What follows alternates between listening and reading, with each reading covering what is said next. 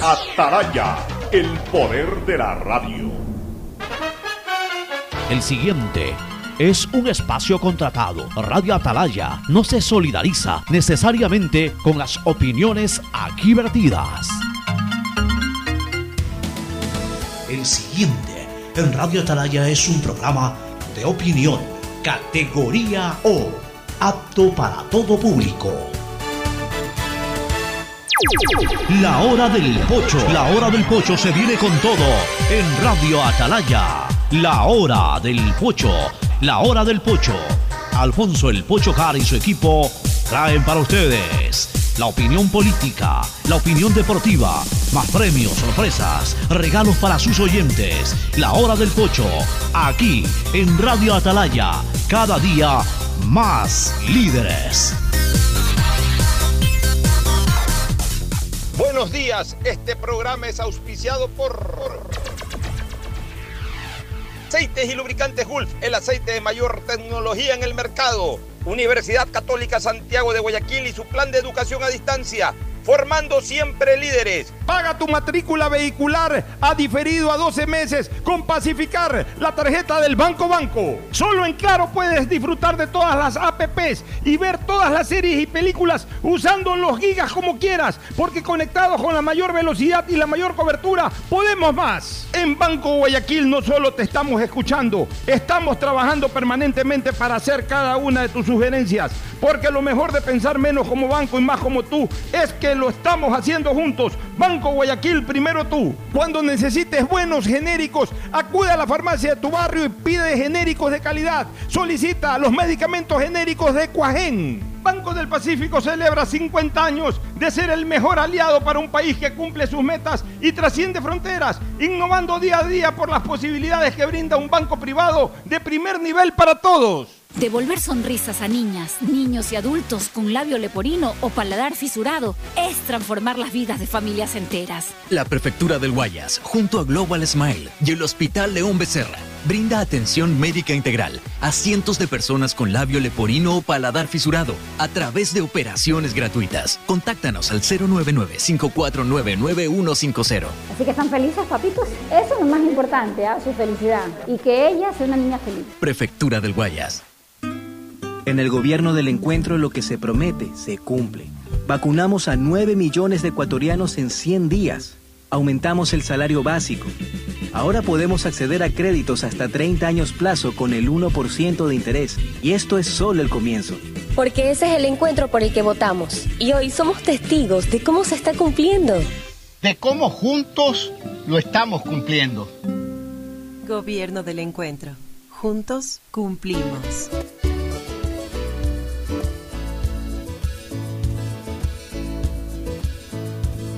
Camino sobre tu piel morena y siento tu latido. Y miro todo lo bueno que los dos hemos vivido.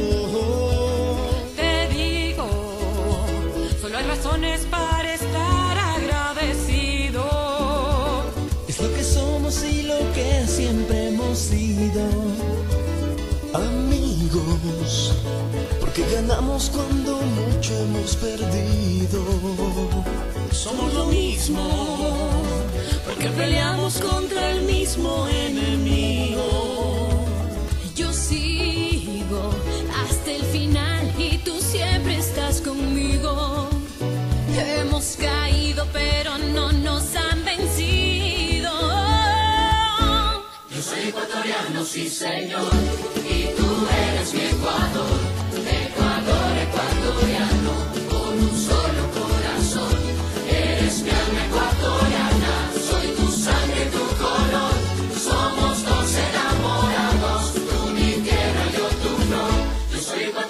sí señor, y tú eres mi. Ecuador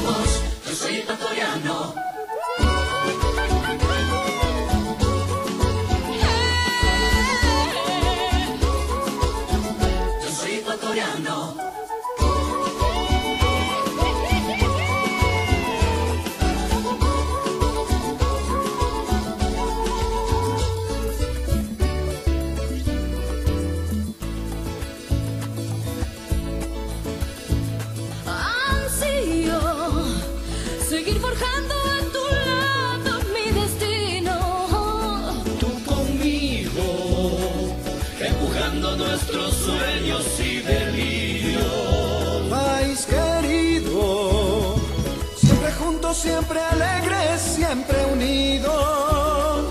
No hay espacio para el miedo ni el olvido. Sí, señor, 680, sistema de emisoras Atalaya en su año 78. Reciban el saludo de la hora del pocho aquí en esta trinchera, en esta columna de la libertad de expresión, honrando las iniciales de sus nombres completos, SEA, Sistema Emisoras Atalaya, una radio seria, emotiva y altiva. Por eso cada día Atalaya es más líder, una potencia en radio y un hombre que ha hecho historia, pero que todos los días hace presente y proyecta futuro en el dial de los ecuatorianos. Este es su programa matinal, la hora del pocho del sistema de emisoras Atalaya de este 26 de abril del año 2022, ya acercándonos al final del cuarto mes del año.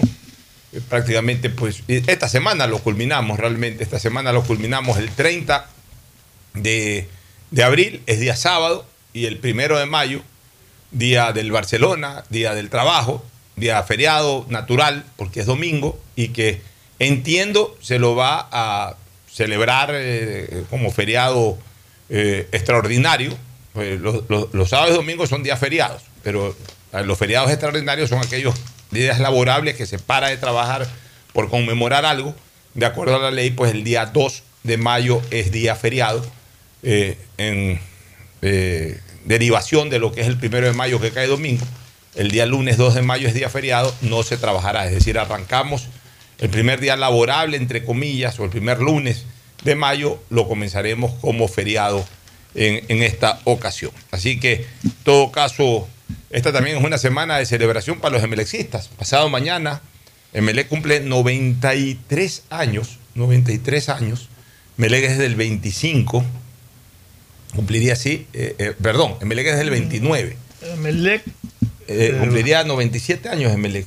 A ver. A ver. No, no, Estoy, estoy mal. Este Emelec cumpliría 94 años, sería. Emelec es del 29, del 28. Del 29, del 29, del 29 como institución. Buenos días. Buenos días. El saludo de Fernando Edmundo Flores Marín Ferfloma al país. Fernando, buenos días. Buenos días con todo, buenos días, Pocho. Melec se fundó oficialmente el año eh, 1929. O sea, estaríamos hablando de eh, 20 93 años. 93 años. años. Como, como club deportivo, sin estar todavía legalmente constituido, fue 1925.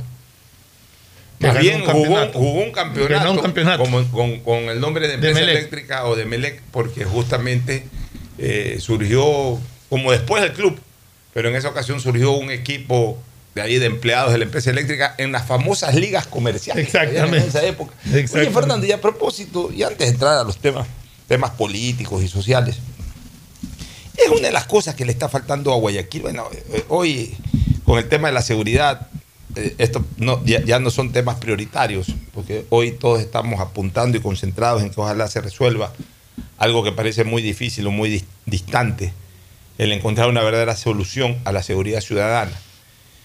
Pero más allá de ello, una de las cosas que definitivamente yo creo que la ciudad en algún momento debe recuperar es la eh, interactividad social deportiva de esta urbe. Es decir, por ejemplo, un gran campeonato comercial. Un gran campeonato comercial como era antes. Y, y eso alguna vez yo se lo propuse a la Cámara de Comercio. Yo creo que en eso se quedan las cámaras.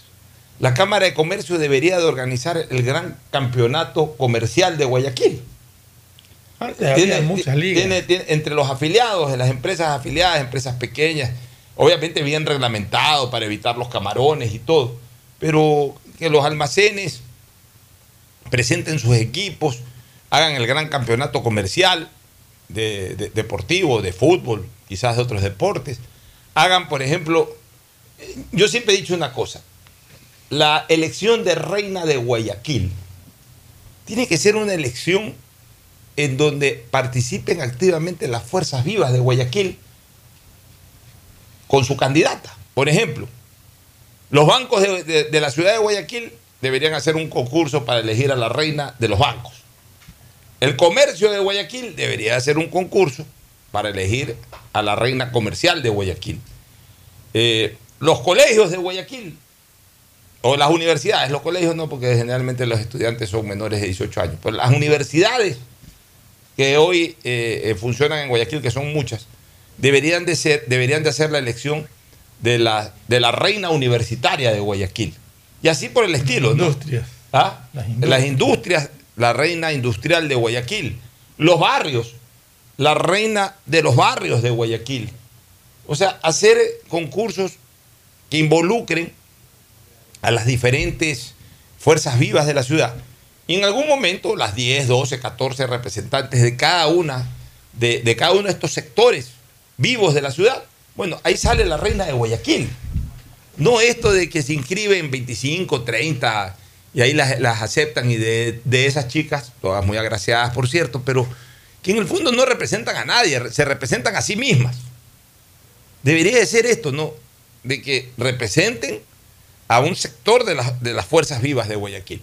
Igual en el tema deportivo, por ejemplo, debería haber el gran campeonato interuniversitario de Guayaquil, el gran campeonato intercomercial de Guayaquil, la liga comercial de Guayaquil, el gran, los grandes campeonatos intercolegiales tan venidos a menos y tan eh, añorados que, yo, yo tuve la oportunidad de jugar intercolegial. Eh, antes era una maravilla esto de, de los intercolegiales, uno esperaba el intercolegial, ya no existe.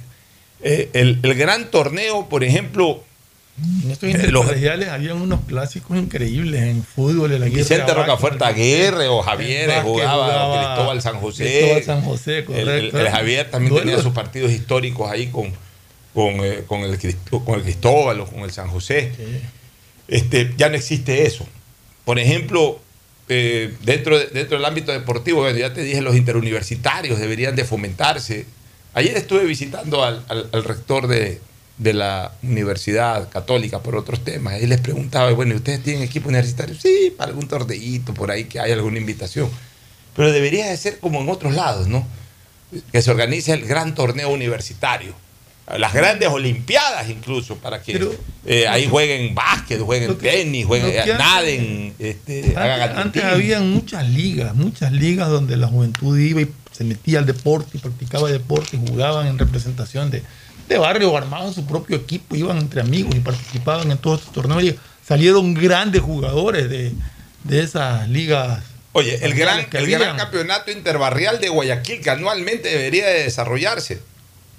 El campeonato más, mira, el campeonato máster de Guayaquil, yo, lo- yo le llamaría, o, o si yo tuviera la posibilidad de hacerlo, lo desarrollaría como el interbarrial del recuerdo. ¿Cuál es el interbarrial del recuerdo? O, o- mejor dicho, haría un interbarrial del recuerdo aparte del el actual, del vigente, en que se le permita, por ejemplo, a la gente de 50 años para arriba, reunirse con sus viejos amigos de barrio. Hay mucha gente que hoy ya no vive en los sitios en donde vivía hace 30, 40 años. Ya, pero se, se reúnen con los viejos amigos del barrio y arman su equipo eh, del pasado. ¿Sabes qué? Tú, tú vivías en el barrio Orellana, nosotros jugamos ahí en, la zona del barrio Orellana, 10, 12, que todavía nos vemos, que todavía la, movemos. Nos reunimos y jugamos como barrio Orellana o, como el, bar- el, equipo tal del barrio Orellana, eh, del, del barrio Garay, o sea, de los barrios de antes, del Parque La Madre. O sea, organizar una cuestión así bonita del recuerdo para gente de 50 años para arriba. Organizar los grandes torneos eh, intercolegial, no intercolegiales eh, de, colegios lectivos, sino de, de- colegios profesionales. El, gran torneo de los profesionales, interprofesionales. Porque los colegios, algunos colegios académicos tienen sus propios eventos, pero de repente por ahí armar un bonito torneo de, abogados, eh, donde ya se, se mezclen pues, abogados, médicos, ingenieros, arquitectos, hacer un bonito torneo. O sea, tener a la gente haciendo deporte. Tener a la gente haciendo deporte. Eh, pero organizadamente, ¿no? Organizadamente. O sea, está faltando un poquito de eso, ¿no? Darle esa vida, darle ese entusiasmo, eh, eh, darle esas facilidades a la gente para que tengan una, una ilusión durante el fin de semana. Y, que no todo el mundo se organice a, como puede hacerlo, sino que de repente Mira, desde que se retiró Denis Dow, bueno, hubo esto de la pandemia. Pues yo no sé ahora que ya prácticamente ya no hay pandemia. Desde que se retiró Denis Dow del universo, yo creo que ya hasta ahí llegó el famoso torneo interbarrial de Diario El Universo, que era una verdadera maravilla. Por lo menos le daba alegría a niveles juveniles, infantiles. Ya, ya eso ya creo que ya quedó para la historia. Ya tenemos dos años que no hay interbarrial y ya no está Denis Dow en, en- en esas funciones. Va a ser muy difícil, yo creo que eso se siga organizando. Entonces, es una pena. Pero todo esto pues nace a, raíz de que estábamos recordando los inicios de Barcelona y Emelec. Barcelona se fundó el primero de mayo del 25, Emelec se fundó en el año 29, un 28 de abril de, de ese año, o sea que prácticamente la misma semana cumplen, no prácticamente, de hecho en la misma semana cumplen años Barcelona y Emelec, pero en efecto Emelec jugó un campeonato, no como club, pero sí como equipo, un campeonato eh, Con comercial con ese nombre, porque eran justamente pues, los empleados de la empresa eléctrica del Ecuador. Que a propósito es, eh, eh, son las iniciales, las letras iniciales de estas tres palabras que constituyen el nombre de Melec. Empresa E, M, el E, E, L, Eléctrica S Ecuador. Así se llamaba originalmente la empresa eléctrica, Empresa Eléctrica del Ecuador. Mucha gente piensa que Melec es empresa eléctrica, que también caería perfectamente en ELEC. Pero no, es Empresa Eléctrica del Ecuador. Entonces de ahí surge el nombre, el nombre del Emelec. Y ojalá que, que los jugadores mañana le den un regalo a toda la afición y a toda la, y a la institución. Un regalo de cumpleaños, ¿no? Un regalo de cumpleaños en su partido de, de Copa Libertadores. Mira esa casualidad de que a Melec le toca jugar Copa Libertadores con un rival como Un Palmeiras. rival muy duro como Un- Palmeiras. Un rival muy duro. En la noche previa, que es cuando uno verdaderamente celebra el cumpleaños, ¿no? En la previa, en la noche previa al, al día de su fundación. Y por ahí a lo mejor Emelec puede sacar un, un gran resultado y, y ahí sí a celebrar de largo. Celebrar grande. aniversario y celebrar. Mira, se vienen, ojo, ojo con estas cosas. Se vienen ya en pocos años más. Se vienen los 100 años de ambas instituciones. MLE demora un poquito más. MLE de Barcelona ya está a tres años. Y MLE demora un poquito más. MLE demora siete años. Pero ya estamos hablando de que en menos de una década, Barcelona y MLE son equipos centenarios. Y hay que ir pensando ya en, en verdaderamente celebrar a lo grande, porque hay una cosa que va más allá del fútbol. Emelec y Barcelona representan el alma de esta ciudad, representan el verdadero sentimiento de esta ciudad. O sea, no son cualquier cosa. Eh, en esta ciudad, todo el mundo es barcelonista o emelecista. Ya, y de ahí cualquier cosa, de ahí les gusta la política, son de tal partido o, o siguen a tal líder, no les gusta la política, bueno, ya, no, no tienen interés político, les gusta eh, la actividad que desarrollan, algunos son abogados, algunos son médicos, otros son ingenieros, otros arquitectos, otros obreros, lo que puedan ser. Pero el alma de esas, de, de casi todas las personas en esta ciudad son barcelonistas y emelexistas. Esas almas son barcelonistas y emelexistas.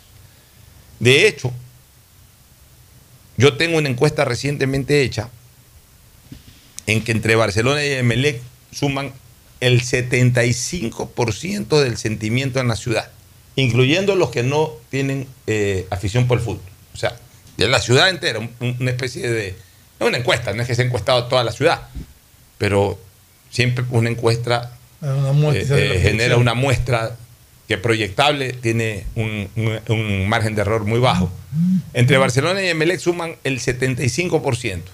De ahí hay un aproximadamente 14%, 14% o 15% que no les gusta, que no son hinchas de ningún, de ningún equipo de fútbol. Y un 3% tiene liga y un 4% otros equipos. Otros equipos, gente que dice que es de la Liga de Puerto Viejo, el Olmedo, algún viejo recontra viejo.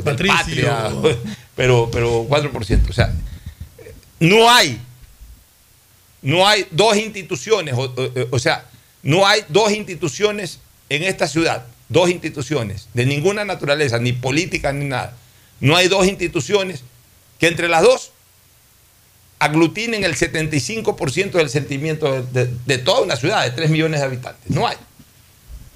Entonces, cuando estamos hablando de Barcelona y de Melec, Estamos hablando de cosas demasiado grandes, que en su momento tendrán que ser festejadas cuando cumplan sus 100 años. Anualmente igual se celebra, se festeja, se felicita, pero cuando llegue el momento de los 100 años del uno y del otro, tienen que ser celebrados con bombos y platillos, porque la verdad es que representan verdaderamente el sentimiento, el alma de la ciudad.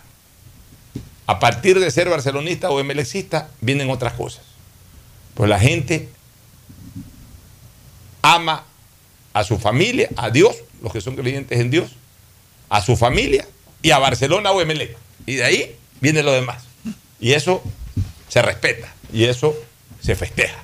Bueno, este, vamos con temáticas, este, mi querido Ferfloma. Ayer este, el juez Moscoso. Moscoso ha presentado ya eh, su, su providencia sobre el recurso de ampliación y aclaración.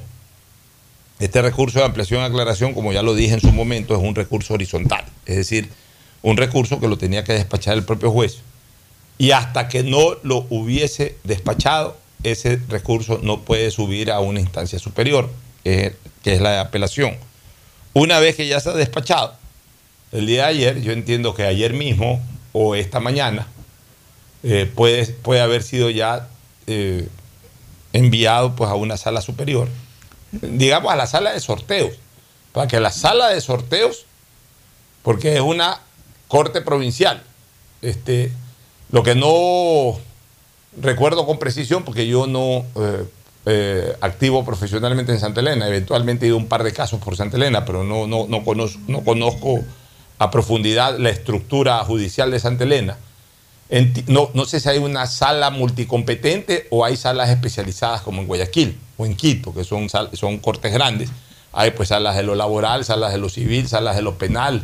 Pero bueno, en este caso, como es un, como es un recurso constitucional o una acción constitucional, si hubiera muchas salas, se sortea y cualquier sala puede asimismo abocar conocimiento. La civil, la penal. Y si, y si hubiera solamente una sala, una sala multicompetente, es decir, una sala que, que es capaz de evacuar absolutamente todo, entonces va a esa sala multicompetente para que esa sala multicompetente, a través de tres de sus jueces, sean finalmente los que aboquen conocimiento y traten el tema de la apelación. Pero en la mañana yo leía un- una información que estoy tratando de encontrarla y verificarla, que dicen que este juez Moscoso ha sido suspendido, ha sido sancionado por el Consejo de la Judicatura. Ya, pero algo, algo yo eh, escuché al respecto, pero por supuesto, si es que lo han sancionado, debe de ser por un tema que no tiene nada que ver con lo de Glass.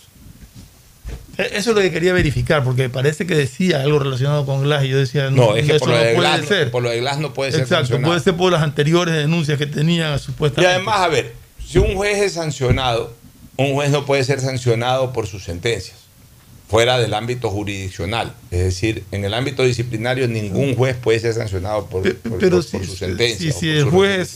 Moscoso ha sido suspendido, sancionado, sin que haya presentado todavía eh, el informe respectivo sobre, sobre el caso de el vicepresidente Glass.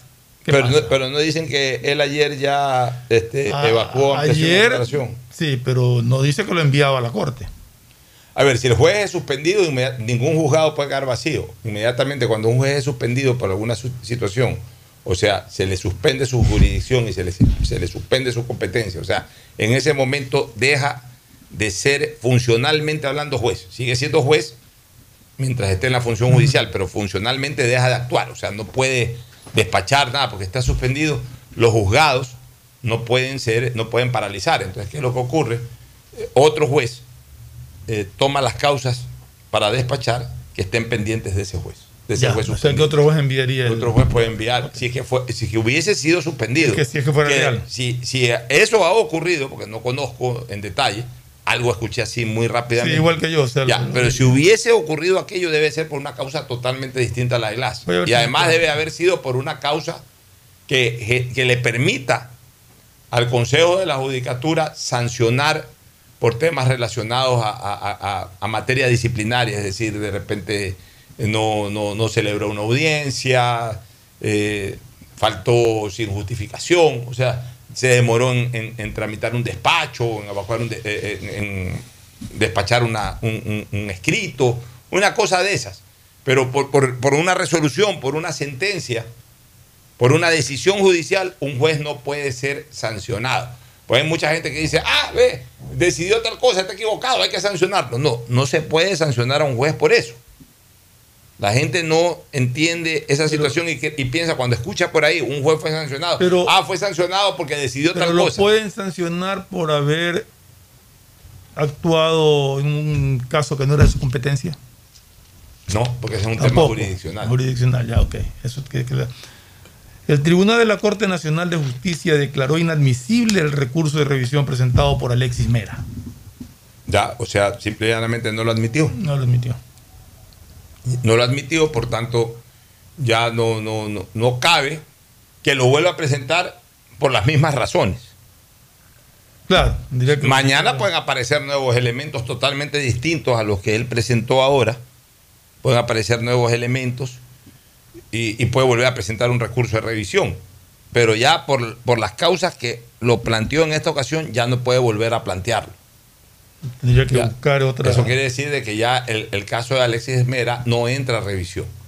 O sea, una cosa es que en su momento haya sido presentado y haya sido enviado a sorteo, que es un tema meramente administrativo, y otra cosa ya es una decisión jurisdiccional como esa que, revisado el proceso, eh, revisado el, el- el recurso, consideraron los jueces que no era admisible y por tanto lo inadmitieron, con lo que disp- dispone que vaya al archivo. Lo que no tengo tan claro es si, y, y debería de ser así, y debería de ser así, es, pu- puede ser sujeto a apelación también eso, por parte de quien lo presentó. De acuerdo a una norma constitucional, toda ¿Y decisión judicial apela? es esto de apelable. la Corte Nacional de Justicia, ¿ante quién apela? Ante, un- ante otra instancia de, de- de la misma Corte De la Nacional misma Justicia.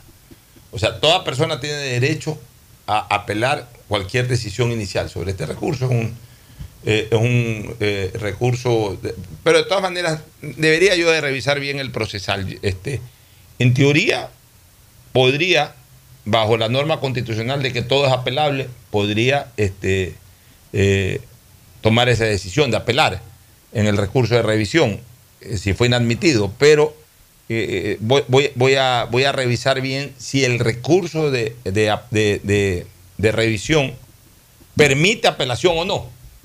Porque, porque también es probable de que sea una sola instancia. Y, y ante una decisión de juez de una sola instancia ya no se puede apelar, eh, por ahí presentar solamente recurso horizontal para eh, solicitar la causa un poquito más ampliada y más detallada de por qué lo, lo inadmitieron, pero, pero apelación es lo que tengo que revisar, si es que puede apelar ante la inadmisión de un recurso de revisión.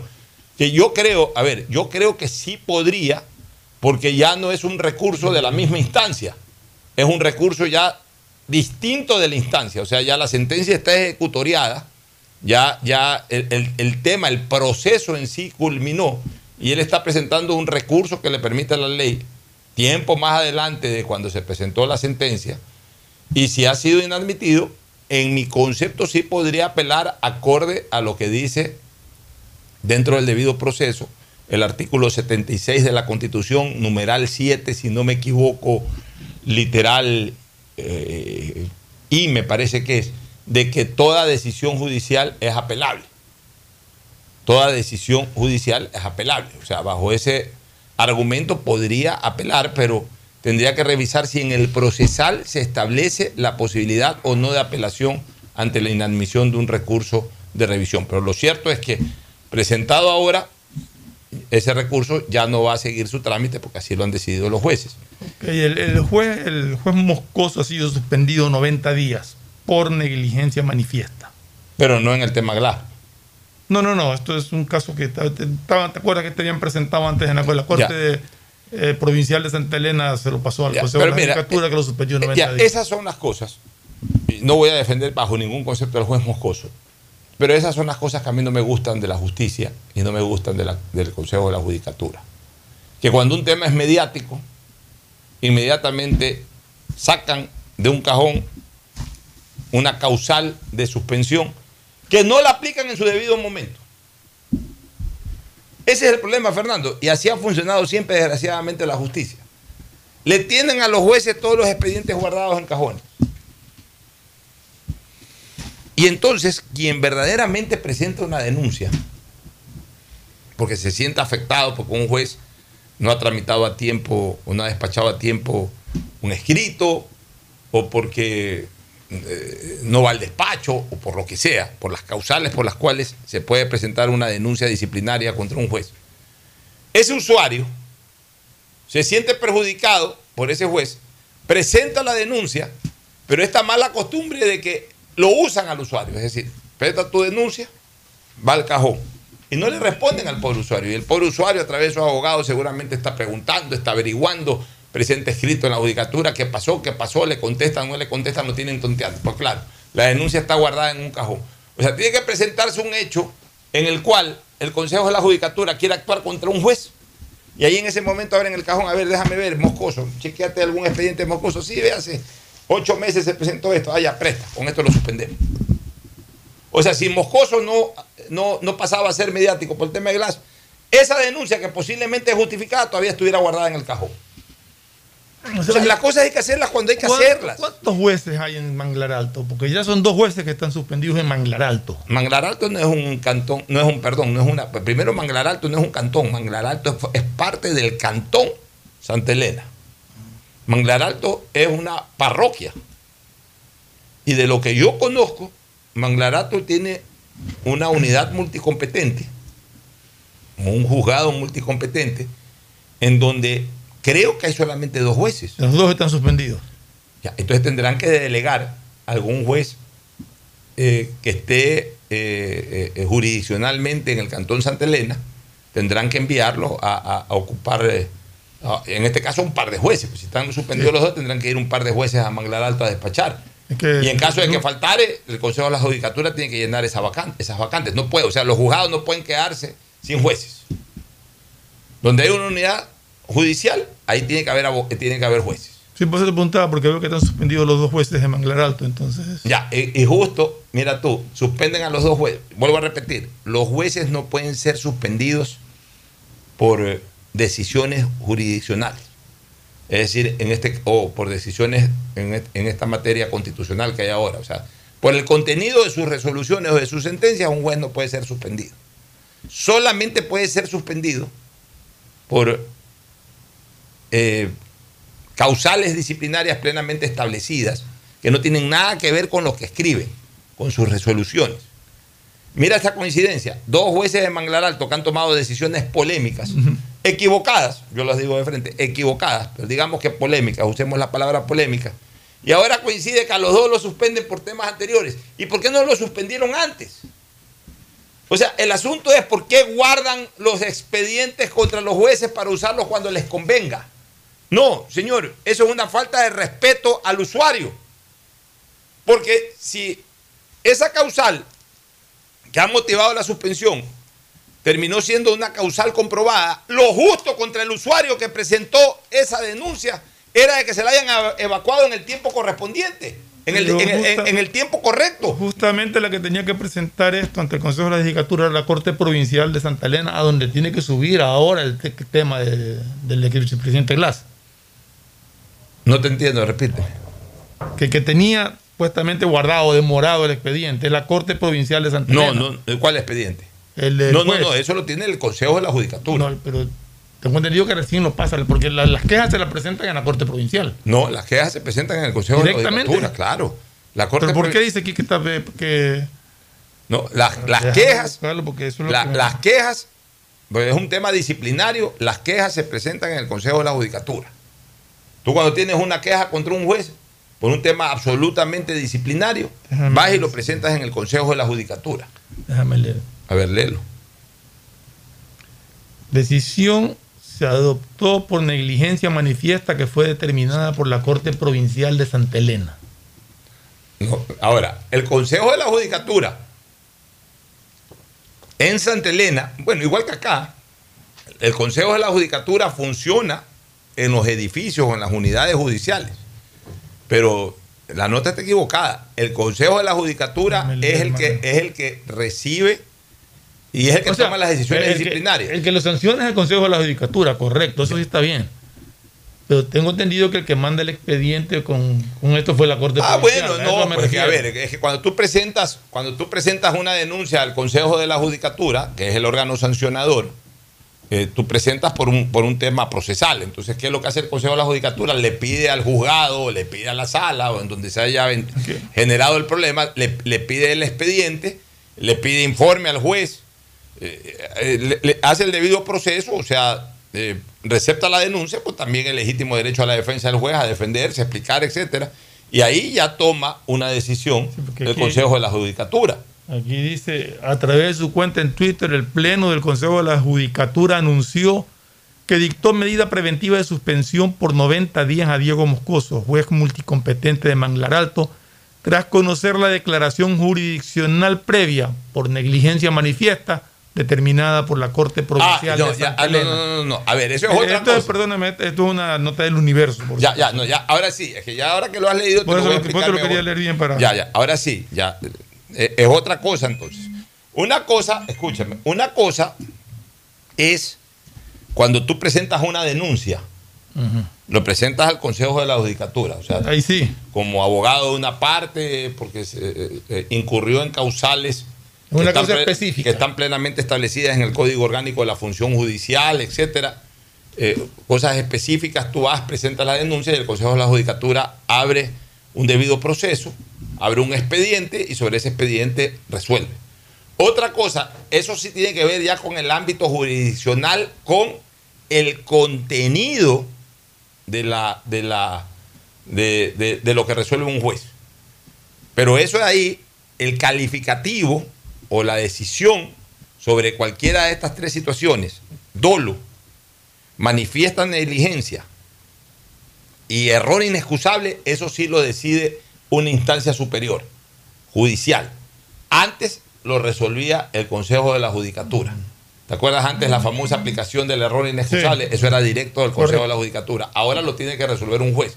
Entonces, ahora en las resoluciones de apelación sobre cualquier caso, los jueces pueden revocar y revocan simplemente porque están en desacuerdo con lo que resolvió en primera instancia, pero a veces los jueces de instancia superior pueden observar de que en la decisión inicial del juez ha habido dolo, que casi nunca ponen eso, error inexcusable o negligencia manifiesta. Y entonces lo establecen, establecen, señalan en, en la, en la- en la resolución de apelación, señalan de que ha habido cualquiera de esas tres cosas.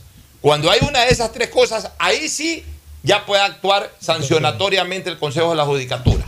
O sea, ahí sí el, Consejo de la Judicatura se entera o, le- informan de que tal juez en una resolución de apelación su, actuación inicial fue calificada como una acción dolosa de manifiesta negligencia o de error inexcusable que está expresamente señalado por los jueces de alzada, entonces ahí sí el Consejo de la Judicatura recibe ese expediente y en base a esa resolución judicial aplica la norma sancionatoria.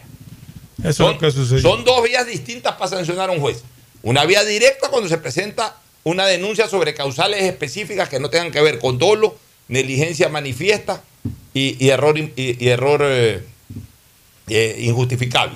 Inexcusable. Eh, inexcusable. Este, o, o- o injustificable o inexplicable. Ya. Cuando no es por esas tres razones, sino por causales específicamente establecidas de comportamiento, hablemos así, establecidas en el Código Orgánico de la Función Judicial, directamente le puede abrir un expediente el Consejo de la Judicatura. Cuando ya es por estas tres causales, tiene que haber una resolución judicial en segunda instancia.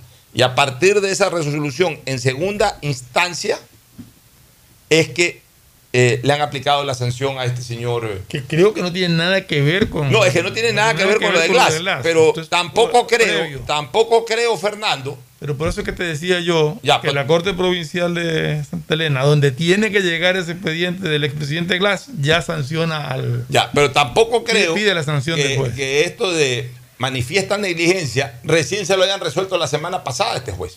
En un caso de la semana pasada, seguramente ya tiene tiempo. Puede ser. Y sin embargo, De, de- seguía- de hecho, se hablaba que estaba cuestionado cuando, Ya. cuando tomó la decisión. Sin embargo, seguía en funciones. O sea que el Consejo de la Judicatura no revisa estas situaciones, no se le notifica sobre estas situaciones.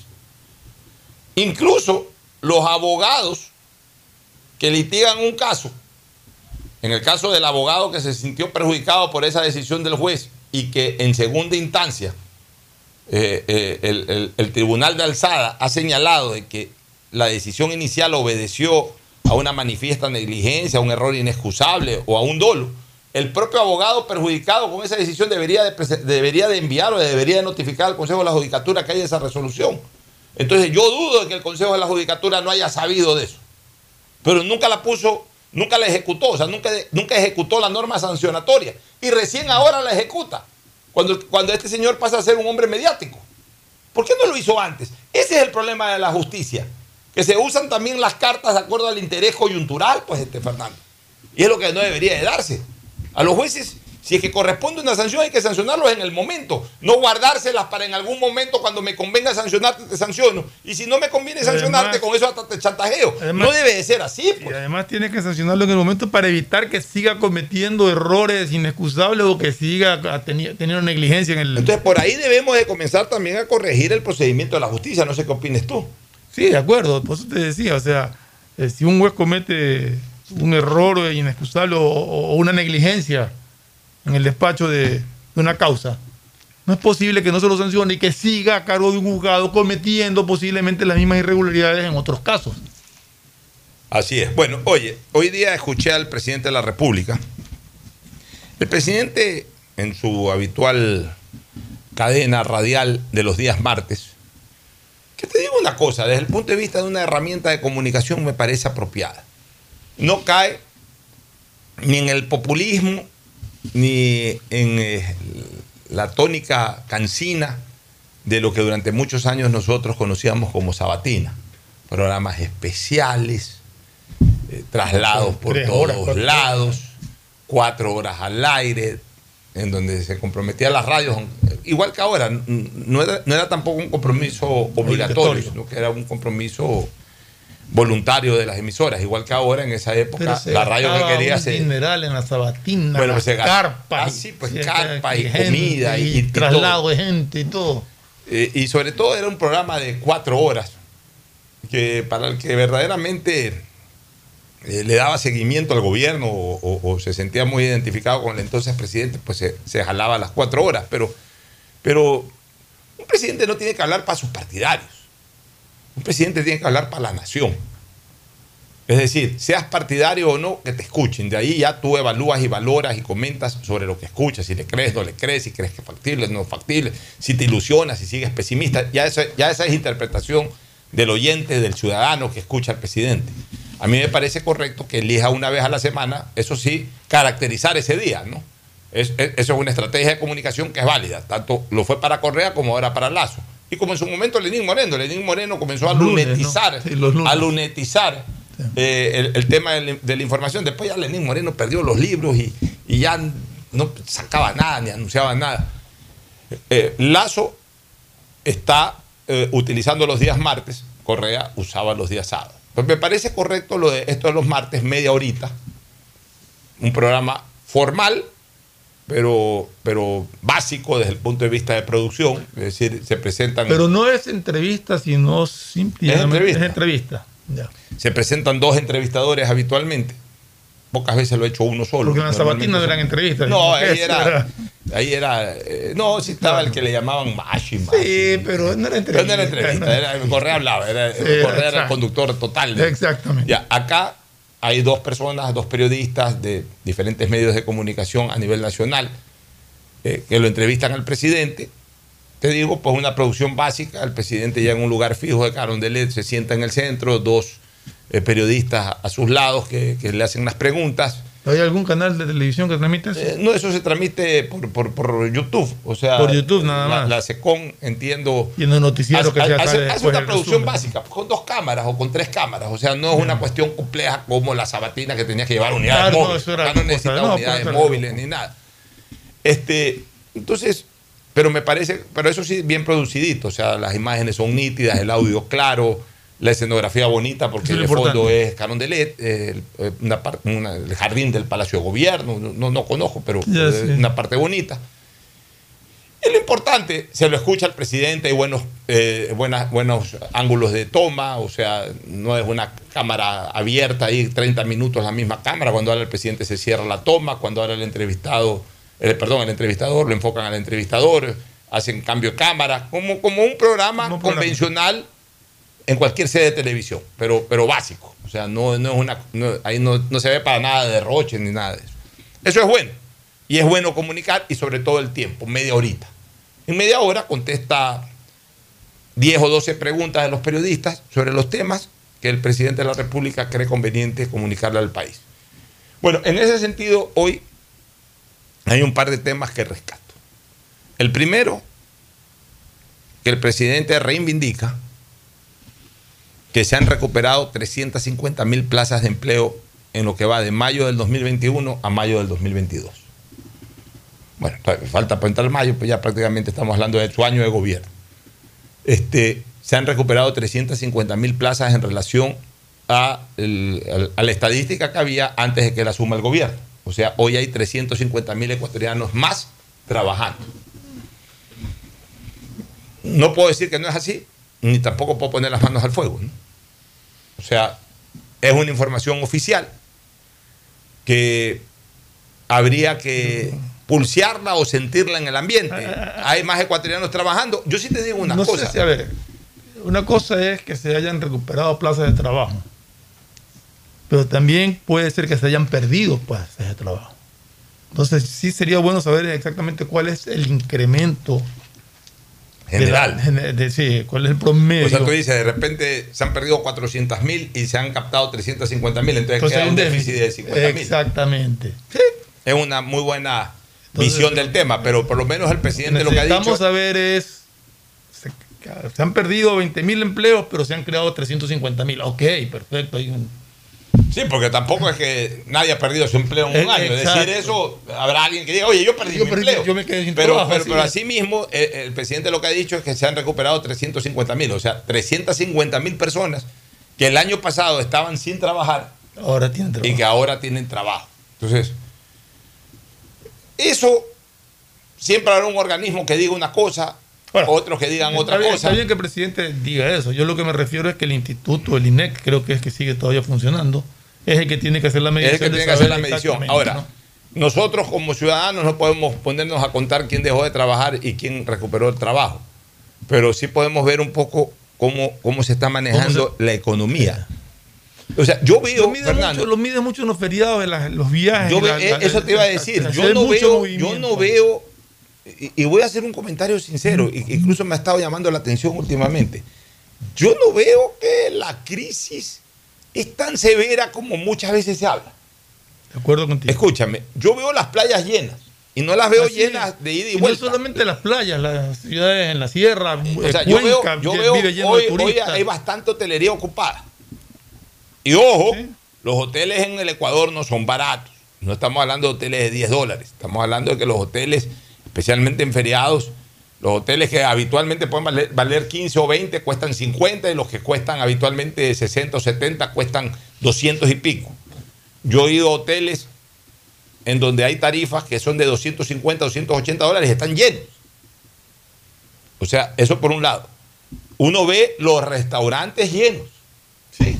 Tú vas a los restaurantes, bueno, los restaurantes que tienen buena fama, donde la gente les gusta ir a comer y todo. Oye, hay restaurantes donde yo veo a la gente sentada afuera esperando que los atiendan. Así es, pues, claro, si es un restaurante que no tiene comida muy deliciosa, eh, así, eh, así se reactive lo que se Y son- reactive la economía, igual no van a Y- tener y- y, ojo, ¿ah?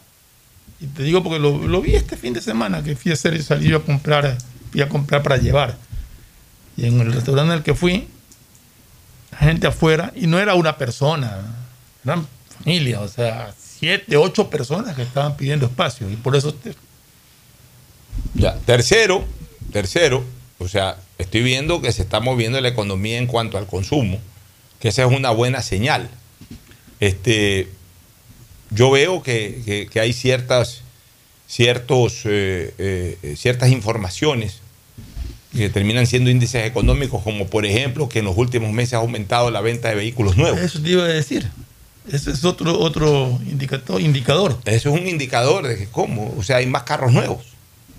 Carro nuevo es caro, por más que haya facilidades, lo que sea, pero entonces ahí hay dos, ahí te indican Pero dos cosas. Te indica dos cosas, que, que la gente, si se endeuda, si, si tiene plata al contado, lo paga al contado.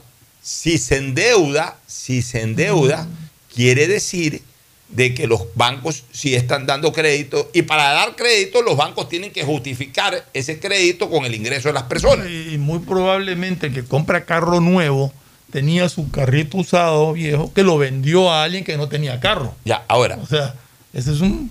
E- esa visión que estamos viendo es una visión desde la perspectiva de una economía sana. Ahora, tenemos que ser conscientes de una cosa. Desgraciadamente, la economía del Ecuador está contaminada. Y entonces, una cosa es la reacción que podemos ver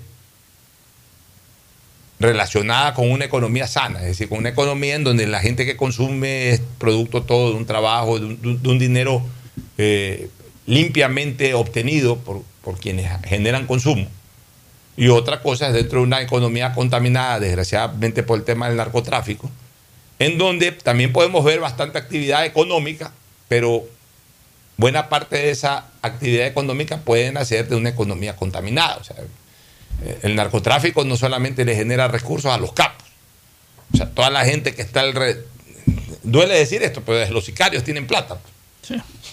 y así por el estilo va a pagarle los vendedores de droga y todo eso. Entonces, eh, eh, eso de ahí sí puede perturbar un poco el análisis, pero en todo caso sí le quiero tomar la palabra al presidente de que se han recuperado 350 mil plazas de empleo y más bien yo quisiera alentarme en la idea O sea, o sea, yo creo que el presidente ya cuando da una cifra Pues como esa. la es está dando porque- el presidente. Está dando el presidente Entonces- quiere decir que tiene los datos para poder dar esa información. Entonces, yo sí quiero alentar un poco la idea de que más allá de que evidentemente la actividad de consumo la estamos viendo intensa y que en una parte, pues tampoco podemos ser ciegos y decir de que no tiene nada que ver eh, la economía contaminada en el consumo, en el incremento del consumo. Debe, por supuesto que ahí también tiene su contingente la economía contaminada, pero, pero también quiero alentar la idea de que ese incremento del consumo, más allá del tema de la bioseguridad, que ha bajado ya definitivamente en cuanto a sus limitaciones, a sus restricciones, también se pueda deber a, la parte sana de la economía que la produce el trabajo, pues que la produce el legítimo trabajo, el- la- la legítima producción económica. O sea, no todo tampoco se lo podemos atribuir a porque hoy sentimos de que eh, el, el narcotráfico está contaminando nuestra economía, todo lo que estamos viendo en consumo se va al narcotráfico. No todo el mundo que consume es narcotraficante o está vinculado al narcotráfico. O sea, muchísimas de las personas que consumimos nos ganamos nuestro, nuestro dinero Además de, que trabajando. para, además de que Entonces- para comprar un vehículo ya tienes que tener un dinero en una cuenta bancaria, no es que vas con efectivo a comprar vehículos, normalmente Entonces, con en ese sentido, yo sí creo que los indicadores podrían estar avalando lo que ha dicho el presidente de la República, de que definitivamente se han recuperado plazas de trabajo. Y eso es bueno. Y como también, Ahora- lo, dijo, como también lo dijo el presidente, ojalá no cese, ojalá no cese en su entusiasmo de seguir fomentando la inversión, eh, la inversión extranjera, la inversión local, la inversión nacional. Porque mientras más inversión hay, hay más fuentes de trabajo. Es que es, es algo directamente proporcional. Si crece en un 10% la inversión, crece en un 10% el empleo. Porque todo el, que, todo el que invierte necesita gente que lo ayude a sacar adelante su inversión. Nadie invierte y solito, y solito la saca adelante. Salvo pues ya en ne- negocios muy puntuales en donde no necesites de nadie ni de una secretaria. Pero, pero normalmente si tú inviertes más, especialmente en temas comerciales, en temas industriales, vas a necesitar más gente que te ayude. Porque lo que tú antes has invertido, tienes la gente completa para que te ayude a sacar esa inversión inicial o esa, in- esa inversión previa. Pues si inviertes más, obviamente sobre esa inversión nueva necesitas también más motor humano que te ayude a sacar adelante esa inversión. Entonces, toda inversión tiene una relación directamente proporcional con el incremento del empleo. Por eso, mientras más inversión haya en el país, más empleo va a haber, más ecuatorianos van a tener un ingreso decente, un ingreso legítimo por sobre todas las cosas y van a poder fomentar mucho más el consumo. Y en el momento que se fomente mucho más el consumo, y ahí viene la, la- la dinámica de la economía. Más consumo, obviamente más plata gana el que vende, si más plata gana el que vende, más se estimula a, a- a seguir creciendo, mientras más crece, más empleados tiene, mientras más vende también, más consolida a sus empleados en su puesto de trabajo, no los reduce, sino que al contrario, por lo menos los mantiene y después los hace crecer. Esa es la dinámica de la economía, de una economía sana. Entonces, bajo esas consideraciones estamos totalmente de acuerdo con lo que dijo hoy día el presidente de que, si bien es cierto, de que a su criterio y, bajo su eh, responsabilidad, la información que dio es de que ha habido un crecimiento de 350 mil plazas de empleo, él no va a cesar en su interés de que el país siga siendo eh, un, un Estado con la puerta abierta para la inversión extranjera y también para la inversión nacional. Lo otro que dijo el presidente tiene que ver con obras. El presidente se ha comprometido, porque hoy día lo entrevistó un orense, entonces parecía que estaba entrevistando al gobernador del oro y no al presidente de la República, se concentró solamente en temas relacionados con el oro. A veces los periodistas también tienen que Pero- ser conscientes pero- a quién entrevistan y que la temática que trata un presidente, está bien uno le pregunta algo de su queso rancio, pero, pero no puede sí. dedicar toda la entrevista solamente a preguntar sobre la provincia del oro. Pero, está bien, yo sí respeto me- la posición del, sí, del- periodista. Sí me, sí me agrada que le toquen temas puntuales de provincia, porque muchas veces cuando el presidente habla o da información, ah, sí, pero eso es en Quito, eso es en Guayaquil y el resto. No, está bien, Entonces, por eso. bien Una, que dos preguntas, pero no le vas todas las preguntas que hace no puede Bueno. ser solamente para tu provincia. Pues no, pero bueno, ya está bien. Ya por último, eso es estilo. Pero en todo caso, el presidente ratificó de que definitivamente en su periodo se le va a meter mano a la construcción de la vía eh, Guayaquil-Machala. Y eso es fundamental. Guayaquil-Machala tiene que tener una autovía, no una carretera. Y él habla también, hoy día también se comprometió, le tomamos la palabra al presidente. La Guayaquil-Quito, la autopista Guayaquil-Quito. Él dice que son décadas de décadas que eso ha estado postergado y que él en sus tres años, él saca adelante la autopista. Dice el presidente que tiene 14 mil millones de dólares para invertir eh, en, en obras viales. Lo dijo hoy día, una cifra, un poquito más, un poquito menos. pero- Si logra cumplir con, con esa oferta de hacer la autopista Guayaquil-Quito, yo creo que sería un- una cosa muy, muy importante que lo marcaría. Hoy el presidente, hoy el presidente también en esa entrevista hizo mucho énfasis de estimular la transportación férrea. Pero es que ya, ya ni sé cuál es el estado del ferrocarril, te cuento. Va a crear nuevos ferrocarriles, nuevas, nuevas vías de ferrocarril y obviamente me imagino nuevos sistemas Claro. ferrocarrileros este, que, que- que conecten mucho eh, los, las áreas mineras del país. Ahí hizo Ya. mucho énfasis en las áreas mineras del país. O sea, eh, de plano, pues, eh, aquello que alguna vez ofreció un presidente de la República, el tren playero, eso, desde el momento que lo dijo, daba ganas de reírse, ¿no? Es una payasada sin nombre, lo que en su momento Lenín Moreno propuso al país, que por supuesto ni siquiera un tren de juguete terminó haciendo, mucho menos el famoso tren playero, que a buena hora que, ni- que no gastaron un centavo en eso. Pero no, acá está hablando de un proyecto férreo, eh, serio, de acuerdo a lo que ha dicho el presidente, que va a conectar puntos mineros con, con- con urbes importantes de la ciudad, del, del país. Y me imagino que si ya se van a meter en, en- en transportación eh, ferrocarrilera, eh, no sería utópico pensar en que ojalá algún día rehabiliten verdaderamente un sistema eh, ferrocarrilero Quito-Guayaquil también, o Costa con Sierra. O sea, el tema del ferrocarril de Alfaro, señores, la nariz del diablo y todo eso está bien que quede como algo turístico. O sea, en esa época, en la época de Alfaro, que no había carros, no sé si ya comenzaban a haber carros a inicio de siglo, del siglo XX estoy hablando. Supongo que no, me imagino que todavía todo era caballo y si habían unos carritos por ahí. Entonces, bueno, ya no había por supuesto aviones comerciales ni aviones de ninguna naturaleza todavía en esa época. Eh, el tren era el tren y el tren era en ese momento la vía de transportación más importante. Alfaro hizo el tren, hizo la vía férrea Guayaquil-Quito y Alfaro murió y es recordado en la posteridad gracias a esa obra, que esa es su obra magna, el ferrocarril.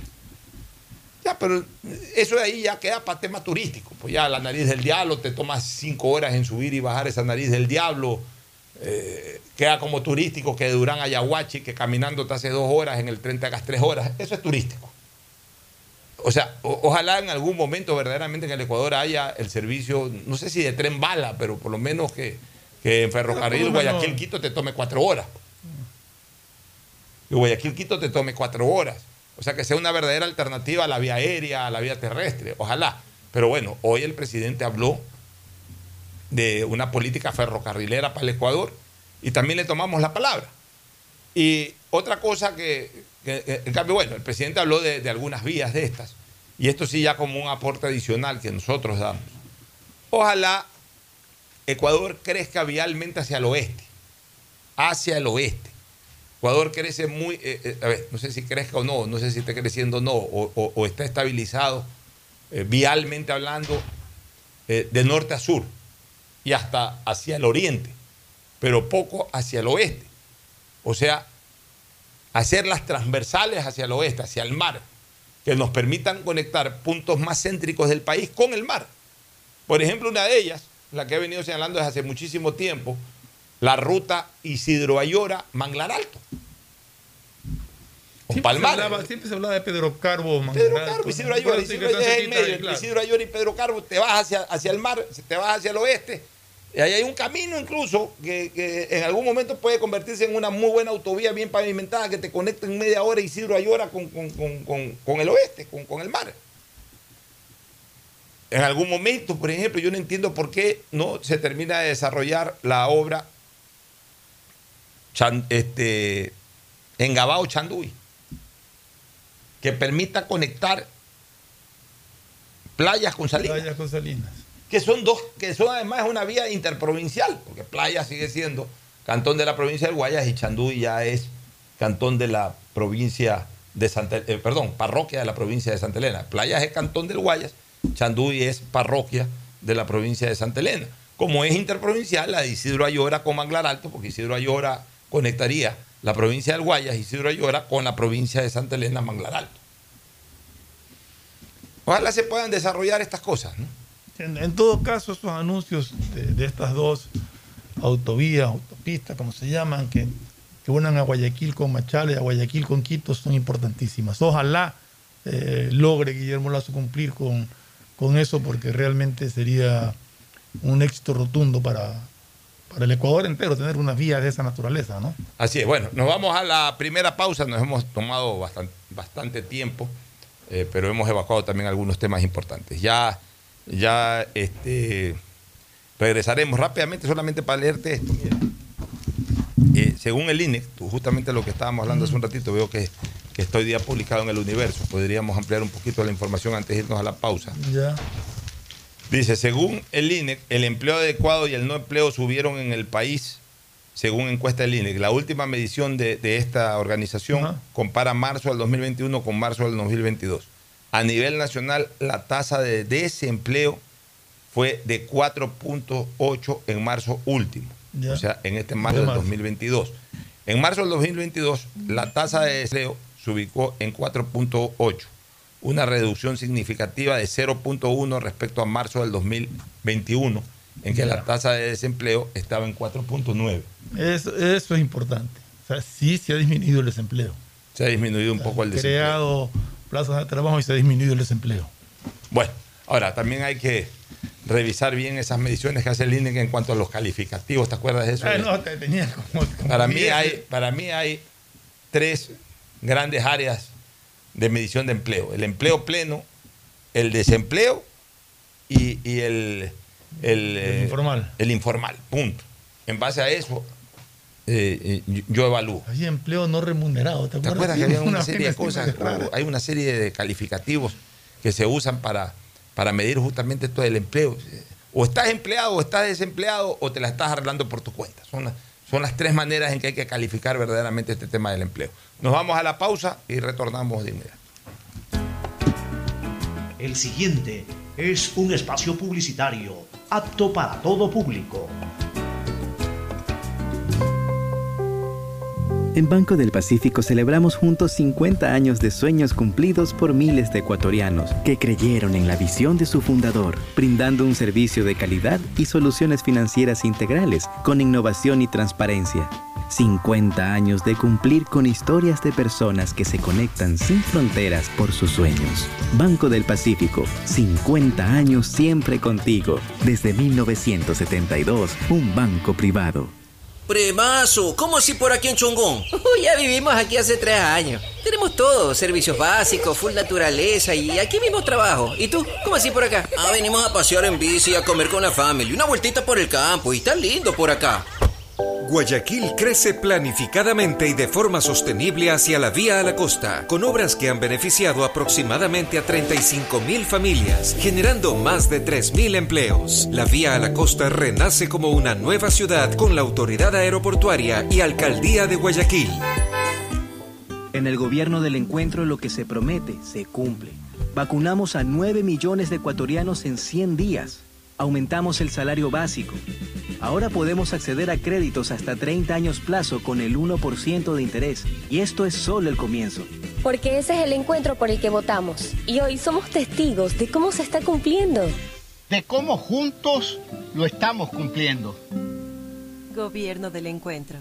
Juntos cumplimos. Eso y bienestar para ti y tu familia. Va porque va, va porque va. La Prefectura del Guayas, con el municipio de Guayaquil, estamos trabajando por miles de beneficiados en Montesineí, en las cooperativas Voluntad de Dios, Talía Toral 1 y 2, Castellana y Tres Bocas. Se están ejecutando limpieza de canales, construcción de nuevas vías, colocación de tuberías de drenaje, además de relleno y reconformación de calles. Las obras en Guayaquil. Va porque va, va porque va. Prefectura del Guayas. Susana González, prefecta.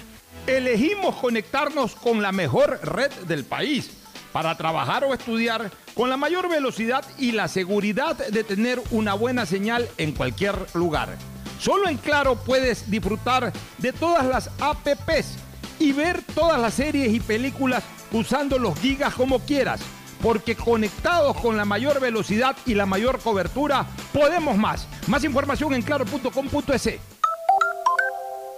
Estoy cansado de ver a la gente morir víctima del exceso de velocidad. A mayor velocidad, peores son las consecuencias. De todos los traumas que sufrió Mariana, la fractura de cráneo la dejó con pocas posibilidades de sobrevivir. La situación pudo ser diferente. Al mantenerse por debajo del límite de velocidad, el conductor podría detenerse a tiempo y Mariana podría reunirse con su familia en esta Semana Santa. La velocidad mata. Respeta el límite. Un mensaje de la Agencia de Tránsito y Movilidad de Guayaquil, con el apoyo de Bloomberg Philanthropy. En Banco del Pacífico celebramos 50 años siendo el mejor aliado para realizar los sueños de miles de ecuatorianos en un país que cumple sus metas y trasciende fronteras, innovando día a día por las posibilidades que brinda un banco privado de primer nivel para todos. Una historia que trasciende en el tiempo, marcando hitos en el país. Banco del Pacífico, 50 años siempre contigo. Desde 1972, un banco El privado. progreso y bienestar para ti y tu familia van porque van, van porque van. La Prefectura del Guayas, con el municipio de Guayaquil, transformamos las vidas de medio millón de guayaquileños de la parroquia Febres Cordero, con el asfaltado de 32 calles, entre las que están Gómez Rendón, desde Puente Patria hasta Avenida Domingo Norero en ambos sentidos, la calle Cuenca, Capitán Nájera, Medardo Ángel Silva, las calles 39 hasta la 43, las obras en Guayaquil. Van porque van. Prefectura del Guayas, Susana González, Nuevas prefecta. obras en la parroquia Jimena. Mantenimiento vial con pavimentación en todas las calles de este sector para mejorar la movilidad de todos los ciudadanos. Guayaquil está lleno de obras. Porque tu bienestar siempre es primero. Alcaldía de Guayaquil. Ecuagen, medicamentos genéricos de calidad y confianza a su alcance. Ecuagen, una oportunidad para la salud y la economía familiar. Consuma genéricos Ecuagen. Bessie, ¿qué hace? Sacando esto que estorba en la casa. Pero es un mueble. Lo sé, pero ya no sirve. Bessie, sea responsable y evite botar objetos de gran volumen en la vía pública. Recuerde, los enseres domésticos que ya no use, llévelos al centro de acopio más cercano. ¿Y dónde encuentro la dirección? Simple, solo entre a www.urbaceo.com. ¿Y tú, guayaquileño? ¿Estás llevando tus objetos de gran volumen a un centro de acopio? Haz tu parte por un Guayaquil más ordenado, más Detrás limpio. de cada profesional hay una gran historia. Aprende, experimenta y crea la tuya. Estudia a distancia en la Universidad Católica Santiago de Guayaquil. Contamos con las carreras de marketing, administración de empresa, emprendimiento e innovación social. turismo, contabilidad y auditoría, trabajo social y derecho.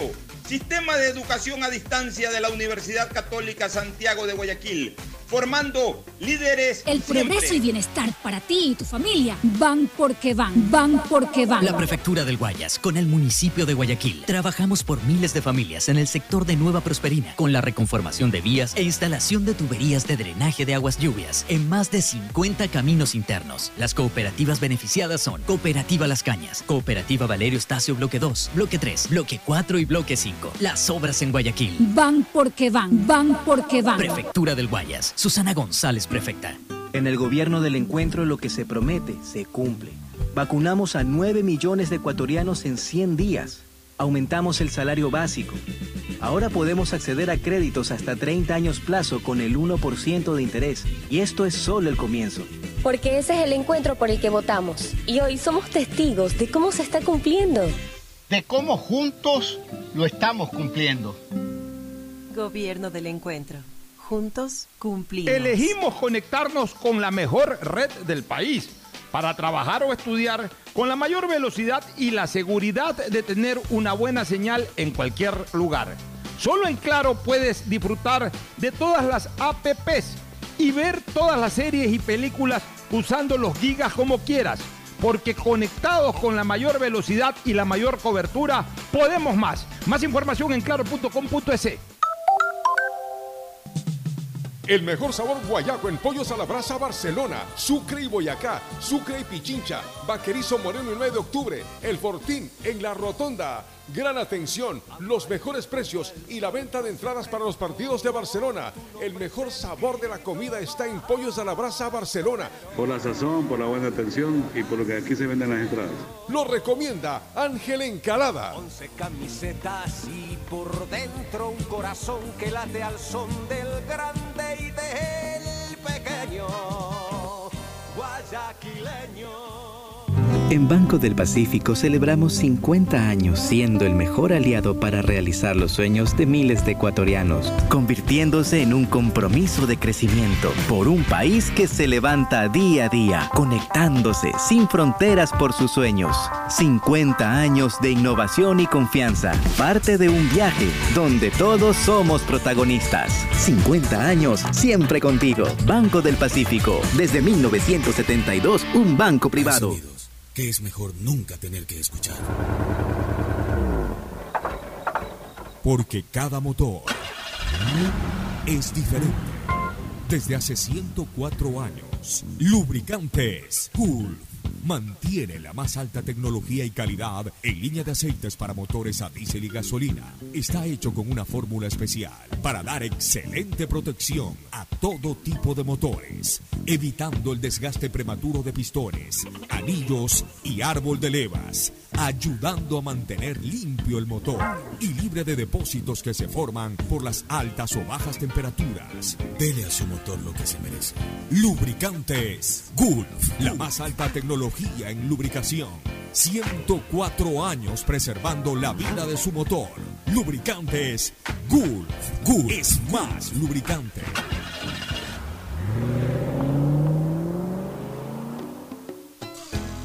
Fin del espacio publicitario.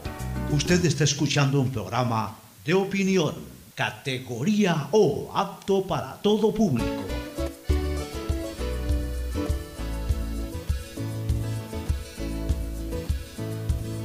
Camino sobre tu piel morena y Bueno, entramos de, de nuevo a la segunda parte del programa, entramos de nuevo al Estaba aire. leyendo una noticia, Pocho, ver, de por que- favor. que como tú dices, antes nos escandalizamos y ahora ya no nos llaman la atención.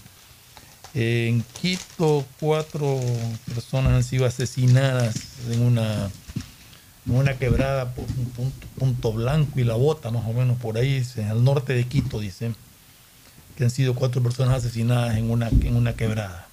Fíjate, hoy día, de entrada, en Coavisa, sacaron un reportaje de que a uno de los colaboradores de Coavisa le, robaron subiendo el cerro.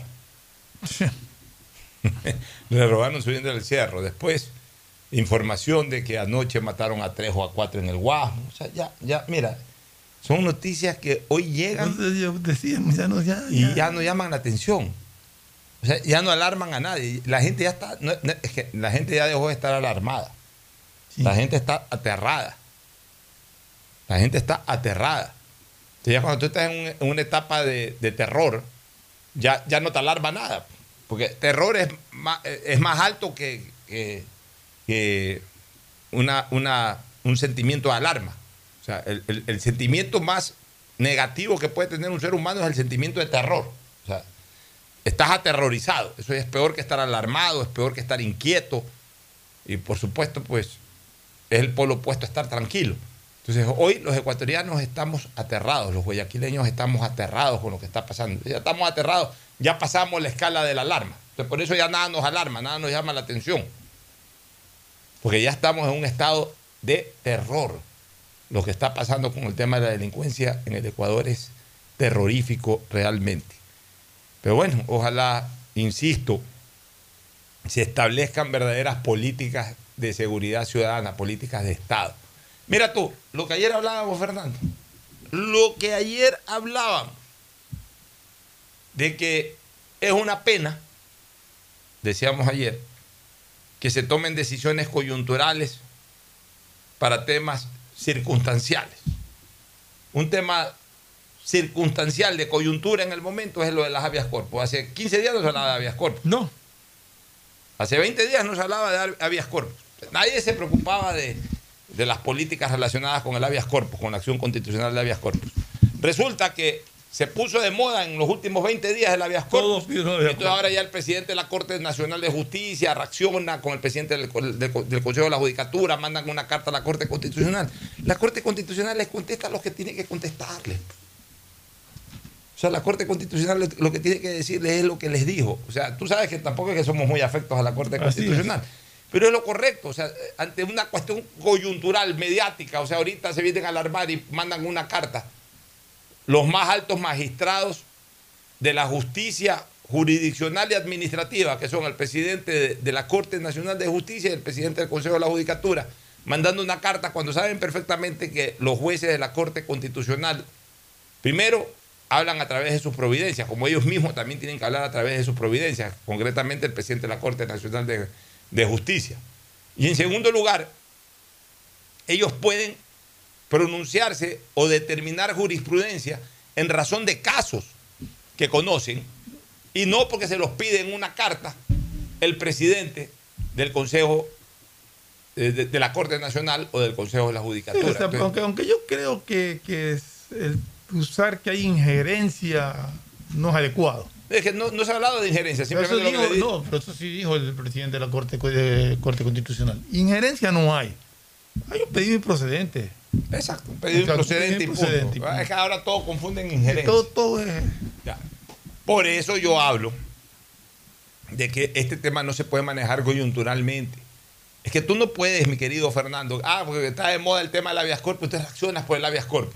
Mañana está de moda el tema cualquiera relacionado con la seguridad ciudadana, entonces reaccionas sobre ese tema específico. No, tienes que reaccionar sobre lo que está pasando en general. Hagan una bendita sesión de seguridad nacional para establecer una política de Estado. Ahí se inviten a los señores de la Corte Constitucional. No para que vayan a decidir ni que se vayan a pronunciar como jueces, pero sí para que den luces constitucionales, pues si son los jueces de la Corte Constitucional. Señores, necesitamos que ustedes están aquí presentes para que nos den luces constitucionales de qué tenemos que hacer. Ya, a, los jefes de bloque. ¿O qué no podemos hacer? ¿O qué no podemos hacer? A los jefes de bloque, para policiarles un poco también su criterio, porque son los que hoy están en la Corte Constitucional. Tú puedes hacer maravillas y viene la Corte Constitucional y te tira todo abajo de un plumazo, de una sola resolución. Tienes que trabajar en conjunto. Eh, los señores de la Asamblea no hacen nada, pero bueno, ¿sabes qué? Ya, no hagan nada, pero por lo menos de esto sí están de acuerdo con todo esto que estamos, ya, sí, de esto sí estamos de acuerdo, ya, apruébalo, pues, preséntalo mañana y pasado, ya resuelvan.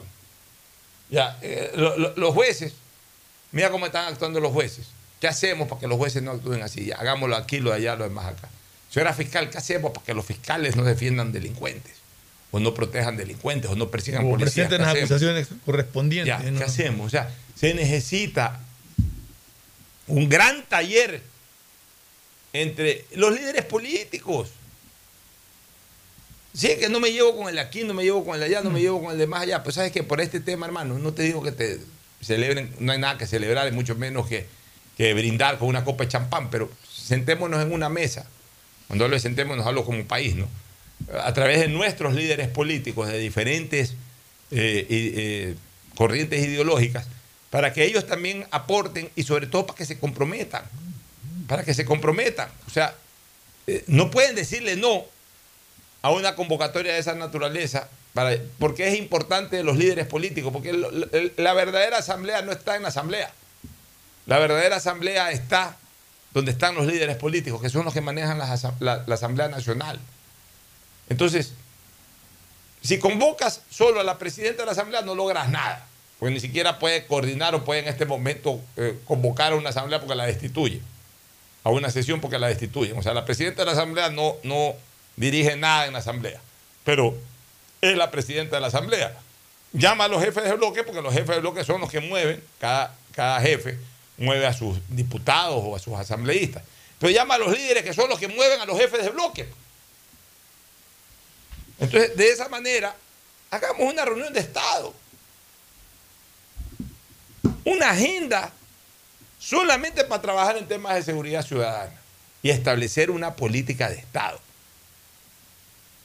O sea, es lo que se me ocurre sugerir, porque el resto, ¿qué puedo decir? Ah, no, que el Ejecutivo le diga a la policía que salga y dispare. La policía le va a decir, no, presidente, si salgo y disparo, mire lo que le pasó al de Riobamba. Entonces, no, porque tiene que, ah, ok, presidente. Puede ser, ok, presidente, ya una vez que el presidente coge el avión y se va a Quito, ven un delincuente en la esquina, nadie le hace nada.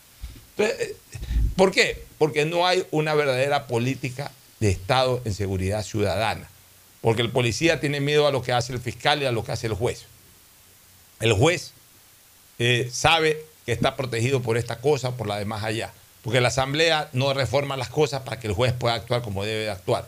Porque la Corte Constitucional, ante cualquier eh, situación un poquito más drástica de lo normal, tira abajo cualquier resolución ejecutiva. Entonces todo el mundo está hablando un idioma distinto. Es un- el, el sistema, ver, ni siquiera puedo hablar del sistema, el esquema de seguridad ciudadana en este país, desde, en todos sus puntos, se ha convertido en una verdadera torre de Babel, en donde cada quien habla su propio idioma. No hay manera de entenderse. Entonces necesitamos que nuestros pontífices, como lo dije ayer, nuestros pontífices del Estado se reúnan y nos ayuden a encontrar una verdadera política de seguridad del Estado. Si eso no se logra, cualquier esfuerzo que se intente hacer unilateralmente terminará siendo un esfuerzo vano. Si se da lo que tú estás pidiendo, ojalá que se haga, pero rápido. Porque aquí, esas reuniones que tú sugieres, Pocho, se demoran en convocarse, se demoran en analizar, se demoran en salir para ver qué deciden, regresan a pelear y cada uno dar su opinión. Y pasarán meses sin que se logre nada. Eso es lo malo, eso es lo triste. Y mientras tanto, la ciudadanía sigue indefensa en las calles. La ciudadanía sigue encarcelada en sus casas y la delincuencia libre. Oye, otra de las cosas que el presidente enfatizó hoy, aunque no pudo entrar en detalle, dice que lo va a hacer en el próximo programa, es de que, ya entramos Agustín, no se me vaya muy lejos, es de que eh, se va a desarrollar ya la fusión entre el Banco de Fomento y la Corporación Financiera Nacional del Ecuador. Y eso va a entrar a funcionar desde el mes de marzo, desde el mes de enero del próximo año. Revisando justamente temprano el listado, enorme del listado de Deudores de la deudores de SOFINA. la, confedera- de la, de la Corporación Corporación Financiera. Financiera Nacional. Realmente es, es impresionante, oye. Realmente es impresionante. Déjame ver si tenía el dato de. Esto dice, endeudan entre un millón y más de 42 millones por, por cada uno de los. Son 97 grandes deudores de la corporación. Imagínate. 97 grandes deudores. Ya, entonces, ¿qué es lo que.? Mira, rápidamente le recordamos a la gente cómo fue esto. Aquí hay dos entidades que han funcionado por cuerdas Perdón, separadas. dos- solamente para tener que darla. Son 480 millones de dólares Ya, la deuda. Mira, son dos entidades financieras que han, trepara- han- han- han trabajado por cuerdas separadas. El Banco de Fomento, que ahora se llama Ban Ecuador, y la Corporación Financiera Nacional. La corporación financiera en los últimos 15 años se convirtió en banca de primer piso, igual que el Banco de Fomento. Y ambos han entregado créditos. La corporación financiera entregaba créditos mucho más amplios y Ban Ecuador créditos más limitados, más restringidos, más pequeños, pero créditos posiblemente de una forma más masiva. Es decir, eh, la corporación financiera, digamos que empresas, que en montos mayores a quienes, entre comillas, podrían justificar esas inversiones mayores, y el Banco de Fomento al ciudadano común y corriente o al agricultor, etcétera, pero en, una mayor cantidad, pero en, montos mucho más pequeños. Resulta que ambos tienen una cartera por cobrar, pero la cartera por cobrar de la que prestaba más dinero que era la corporación financiera es mucho más grande.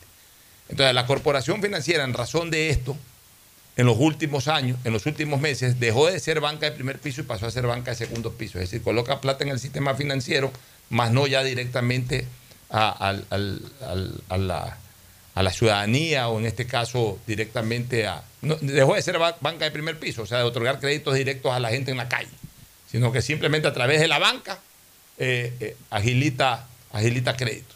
El Banco de Fomento o Ban Ecuador sigue entregando créditos directos en la calle. Ya. ¿Qué es lo que se va a hacer? De acuerdo a lo que conozco, una fusión. Hoy la corporación financiera está dedicada solamente a cobrar a estos grandes deudores, a cobrar, a cobrar, a cobrar, a aplicar coactivas, etc. El Banco Fomento sigue prestando y también sigue cobrando. En enero se fusiona. Entonces, de esa fusión se va a seguir manteniendo el, funcionamiento del Banco de Fomento o del Banco Ecuador de hacer créditos directos en la calle se va a seguir manteniendo el crédito que a través hoy de la corporación financiera se le hace al sistema financiero, o se hacen créditos a través del sistema financiero. Y al mismo tiempo va a haber un departamento que se va a dedicar a cobrar tanto la plata que se le debe a Ban Ecuador, o sea, la cartera no cobrada de Ban Ecuador, como especialmente la cartera no cobrada de la Corporación Financiera Nacional. Entonces se va a hacer un solo banco. Decisión que me parece correcta, Fernando. Sí, está bien. A mí lo que me preocupa es justamente la deuda que tiene de 480 millones. De esos 480 millones, el 83% corresponden a juicios. Hay 99 juicios de coactiva de 97 deudores. El problema es de que a las instituciones públicas les debe todo el mundo, el sector privado a la corporación y el Estado al IES. Es increíble. Bueno, nos vamos a una pausa. Ya está por acá también Tadeo Tinoco para retornar de inmediato con el segmento deportivo. Auspician este programa. Aceites y lubricantes Gulf, el aceite de mayor tecnología en el mercado. Acaricia el motor de tu vehículo para que funcione como un verdadero Fórmula 1 con aceites y lubricantes Gulf. ¿Quieres estudiar, tener flexibilidad horaria y escoger tu futuro? En la Universidad Católica Santiago de Guayaquil trabajamos para el progreso en educación, ofreciendo cada día la mejor calidad y para ello estamos a un clic de distancia.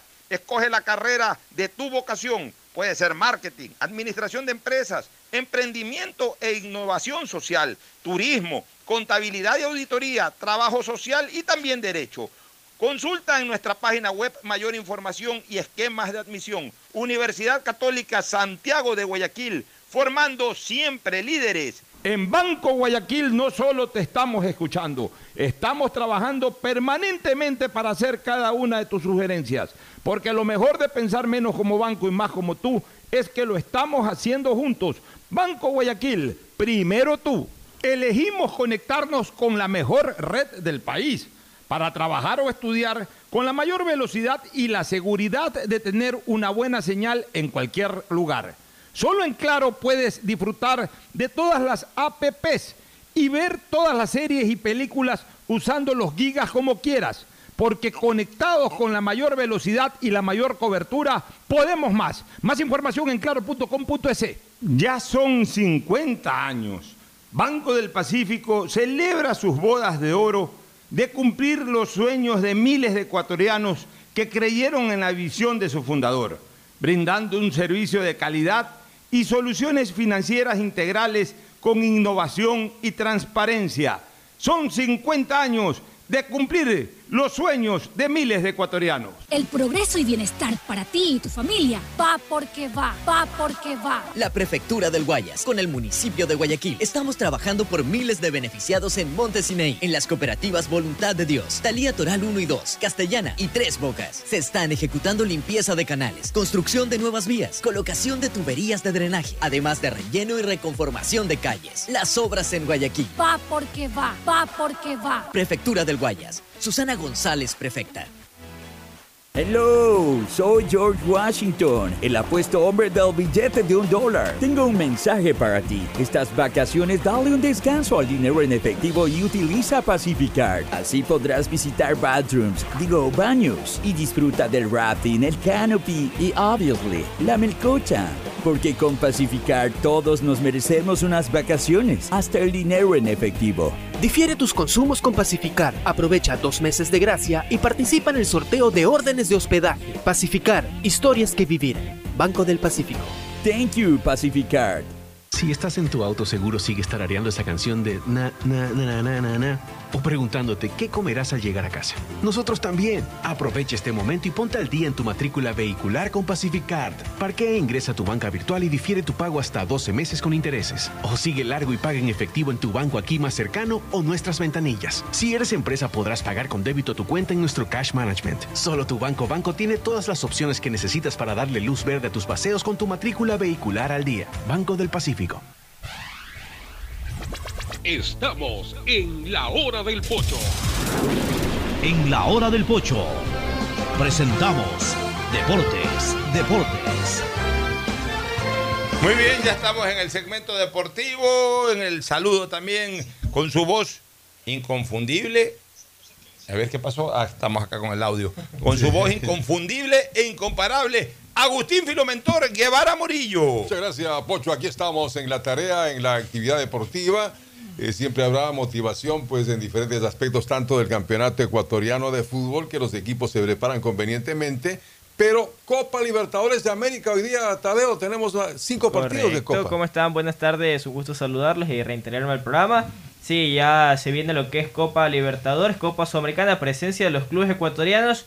Hoy ninguno indirectamente en el caso de lo que es Sudamericana. Lo que el que Pero sí Copa juega hoy en Libertadores es Independiente. Independiente. del Valle, 19 horas con 30, ante Atlético Mineiro. Nada fácil el rival. Esto es en la capital de la República, el partido a las 19 horas con 30 minutos en cuanto a los equipos ecuatorianos. Muy bien, un saludo especial a la gente que nos está escuchando, a Johnny de la Pared, un abrazo. Johnny de la Pared, un Johnny de la. Pared, y, y- y me ratifica algo que más o menos eh, habíamos dicho, este, el recurso de revisión no, no, eh, eh, no se puede presentar sobre el recurso de revisión una apelación, este, sino que así puede ser presentado, y eso sí lo dijimos posteriormente, otro recurso de revisión, pero con causas totalmente distintas. Y también un saludo, un saludo al doctor José Luis Torres, que también está en la sintonía, José Luis, y ahí nos explicaba un poco de lo que ya habíamos dicho también sobre el tema ese del habeas corpus en, en Manglar Alto. Saludo a todos nuestros oyentes. Ahora sí, nos metemos de lleno a lo que tiene que ver a, a la actividad futbolística. Hoy primero hay Champions. Correcto, Y- partidazo. Hoy día el partido entre el Real Madrid y el Manchester City. En Inglaterra primero va la ida. 14 horas es el partido. Hoy día es el primer partido de semifinales en Inglaterra. Vamos a ver cómo le va al. Madrid. Y, y- y mañana, Mañana juega juega el Mañana, de Pervis Estupiñán. O sea que Sí. mañana no solamente que hay Copa Libertadores de equipos ecuatorianos, MLE juega mañana Copa. ¿Quién más juega? Independiente, ¿cuándo juega? Hoy. Hoy. Hoy. día juega, Independiente día juega hoy. Independiente. ¿A qué hora juega Independiente? 19 horas con 30 ante Atlético Mineiro. Ante el Mineiro juega Independiente Copa hoy. Hoy Copa Sí. Libertadores. Ya, perfecto. Mañana, Mañana- juega mañana Emelec, Emelec hora del partido de. Palmeiras. 19 horas 30. 19 horas con 30 también. 19, horas, perdón. 19 horas mañana. Sí, Pero sí. también mañana en la tarde el fútbol ecuatoriano representado por Pervis Estupiñán juega Champions.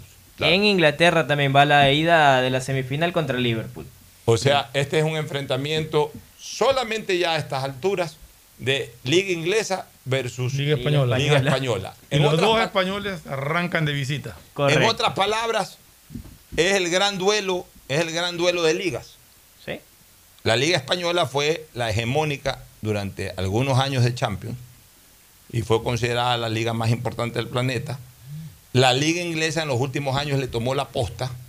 Recuérdese que Inglaterra quedó campeón con el propio Liverpool, si no me equivoco, en el 2019 y, y en el 2021 con el Chelsea. O sea, solamente en el 2020, no, yo no necesitas confirmarme. En 2019 la- el Liverpool fue campeón de Europa y en 2021 el Chelsea fue campeón de Europa. O sea, Correcto, sí. En los últimos tres años la Liga Premier ha ganado dos títulos. Dos de tres. En, el, en, el- en- en ambos títulos, me parece que en ambas definiciones, en ambas definiciones del 2019 y del 2021 fue solo entre ingleses. La... El, Sí. el- el Liverpool fue, el Liverpool cuando la ganó el 2019 fue con el Tottenham, con el Tottenham. Sí. Sí. Ya. Y el año pasado el Chelsea fue contra Manchester City. el Manchester City. Manchester City. O sea, ha habido supremacía Inglesa. de la liga inglesa. La liga inglesa en los últimos años ha metido dos y hasta tres semifinalistas ahora, en esta, en la Champions. en esta En su, momento lo, en su momento lo hizo la Liga Española. La Liga Española metía al Atlético de Madrid, al Barcelona y al Real Madrid. Y varias ocasiones jugaron finales o semifinales entre equipos españoles. Ahora, justo este año se da la disputa entre esas dos ligas. Puede, y puede repetirse, que sea una final entre españoles o que sea una final entre ingleses. O puede ser una final mezclada. O Pero, mezclada. pero qué bonita, qué bonita confrontación de estas dos ligas que han sido las que han predominado en Europa en los últimos, por lo menos en la última Y década. en estas semifinales hay un intruso, si cabe el término, que, es Villarreal. Porque Que realmente- como pero dato peculiar, él- pero responde ellos... a la Liga Española. Exacto, No, no, no, pero... digo, pero intruso en el sentido de que no es pues, de los Novedad. grandes dominadores del fútbol, no es el Barça, no es el Atlético No, y que no es que O está sea, entre el segundo y el primer lugar. Él, por ejemplo, el Villarreal está en la séptima ubicación de la Liga Española actualmente. Eh, se iría a Europa League el otro año. Ya, ahora miren ustedes una cosa. La liga inglesa tiene hoy al Manchester City Sí. y tiene al Liverpool.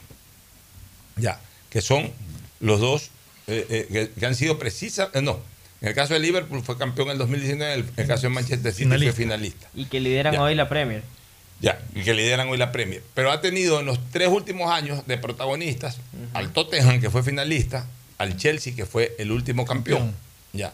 En el caso del. Que fue de- a- que acaba de ser eliminado por el Real Madrid, ya, justamente. Y aparte tienes equipos que, han bajado su nivel en relación a la competencia internacional, pero que igual son importantes como, como es, es concretamente el Manchester United. Ya, pero el Manchester United Y hace tiempo que no, no destaca. Pero bueno. realmente está Pero lo que te demuestra que la liga, capa ya, lo- caída. Lo, que te demuestra que la Liga Premier tiene por lo menos tres o cuatro equipos que son animadores y protagonistas en el fútbol internacional. Sí. La Liga Española también. El Atlético de Madrid acaba de ser eliminado en cuartos de final. El Real Madrid está en la final. Semifinal. Eh, perdón, en la semifinal. El, el- el- el Villarreal, El Villarreal. de, de Estupiñán está en semifinal. Semifinal. El Barcelona de España hace un par de años fue semifinalista. Y ganado Ya, y, siempre ha estado en las semifinales o en cuartos de final. O sea, España también está demostrando que tiene varios equipos, varios equipos protagonistas a nivel internacional. Cosa que no se puede hablar de las otras ligas europeas. ¿Hace cuánto tiempo que más allá del Bayern no aparece otro alemán? El Borussia de manera esporádica, esporádica, pero muy por eso, de esporádica. manera esporádica. Eso Ya, fue hace- 2012 hasta Ya, 2014, hace- 15 nomás. ¿Hace cuánto tiempo que la liga italiana, ya ni siquiera la Juventus, porque antes hasta la Juventus por ahí iba a una final, iba a una semifinal. No, sí, Ahora ya- ya ni la Juventus. En el 2010 el Inter de Milán y de ahí los equipos Para de de Milán contar. desaparecieron. Ya el Milán de Italia, el Inter de Milán. Bueno, ahora están otra vez. De a eh, poco reactivándose. pero, hicieron un hace cambio cuán- ya, pero generacional. hace- ya, pero hace cuánto tiempo que no son protagonistas en los torneos europeos. Cinco Ah, no, años sí, como sí. bajo. Ya, el Paris Saint Germain que ha armado el equipo del, el equipo del siglo. Ni Pudo siquiera ganar su copa llegó- local, por lo ya, menos. Ni siquiera, ni siquiera pudo llegar a cuartos de final. No. O sea, eso demuestra que la Liga Española y la Liga Inglesa Lo que pasa es que la- Tienen a los- Paris Saint Germain le tocó to- toparse con el, Bueno, está bien. el Le rey, tocó, de, pero el rey de tocaba. la Champions, Ya, ¿no? pero eso demuestra que la Pero Liga igual, Inglesa y la para Liga ganar tienes que ganar a todos. Claro, y eso demuestra campeón. que así tenga el mejor equipo, no es que por plantilla ya vas a ganar, estás jugando, tienen- jugando. Tienen mucha competitividad y por eso yo le doy mucho mérito. En este caso, yo le doy mucho mérito al, al- al- al Real Madrid y al Barcelona, de que son básicamente los que siempre ganan la Liga Española, a pesar de que hay, hay competitividad, a pesar de que existe un Atlético de Madrid, a pesar de que existe un Villarreal, a pesar de que existe un Valencia, a pesar de que existe un, un Sevilla. Asimismo nos explica esto, el por qué en Italia siempre gana la Juventus, porque no hay más abajo de la Juventus, por qué en Alemania siempre gana el Bayern Múnich, porque no hay más abajo del Bayern Múnich, por qué en Francia siempre gana el Paris Saint Germain, porque no hay más debajo del Paris Saint Germain. Queda demostrado en la, en la competencia europea que no hay, más, no hay más abajo de esos equipos, y ni siquiera esos equipos hoy pueden ser verdaderos protagonistas de la, de, de- de la Champions League de Europa. Ahí está la demostración. Tiene su forma, ¿no? Bueno, y en los sudamericanos tendremos entonces que preocuparnos en los partidos importantes que vi- vienen para hoy, ¿no? Y como dato peculiar, por ejemplo, donde más hay ecuatorianos, que es en la Copa Sudamericana, no es que están tan bien todos los equipos, pues recordemos que pasa uno y como Pasa, pasa el primero nada pasa solo el primero y como dato peculiar, en el caso de Barcelona, que en el grupo A está en el segundo puesto, en el caso de 9 de octubre, eh, perdón, Universidad Católica, grupo C está cuarto lugar, o sea, no es que le va tan bien a los cuadros ecuatorianos, Liga de Quito es tercero en el grupo F, que entró como líder de grupo, mire, y es tercero, y en el último caso está el de 9 de octubre, como le decía, en el grupo E, con último lugar con un punto. Ya, revisemos entonces el calendario de los partidos de Ecuador en Copa Libertadores y en Copa Sudamericana. Seguro. En el caso de Libertadores, como le decía, hoy Independiente del Valle recibe Atlético Mineiro, 19 horas con 30. Hoy Y no hay sudamericana para equipos Hoy no hay sudamericana, Hoy es correcto. Copa Libertadores. Y mañana está el partido Emelec versus Palmeiras, que entrena hoy 4 de la tarde en el Monumental. El bicampeón de América. Bicampeón. Ya, eh, el- ese partido es mañana a las 7. ¿no? Mañana a las 19 horas. Presencia de Fernando Flores en suite. Eso se pregunta, Pocho. Eso está de más la pregunta, creo. Los merecistas son fieles y yo creo que habrá arriba de 20 mil personas. No, más. estadio lleno. El estadio, Estadio lleno, bueno. 30 mil espectadores. ¿Cuántos entran hoy en el campo? El 30 mil. 38, casi 40 mil. Cerca de los 40 mil. Bueno, Entonces, ya. muy y, bien. y Sudamericana cuándo hay? El día de mañana también Mañana vuelve, eh, sí, mañana también vuelve el partido Universidad Católica versus Banfield. ¿Y 9 de Esto octubre? es correcto. Primero está exacto. Guairena con 9 de octubre eh, en condición de visita el 9 de octubre, 17 horas con 15. Luego está como le Ese, decía, ese- ese equipo es en Colombia. eh, sí, en están en Medellín ya. ¿Cómo se llama ese equipo? Guairena. Guairena. Guairena. Ese sí no lo había oído nunca. Novedoso.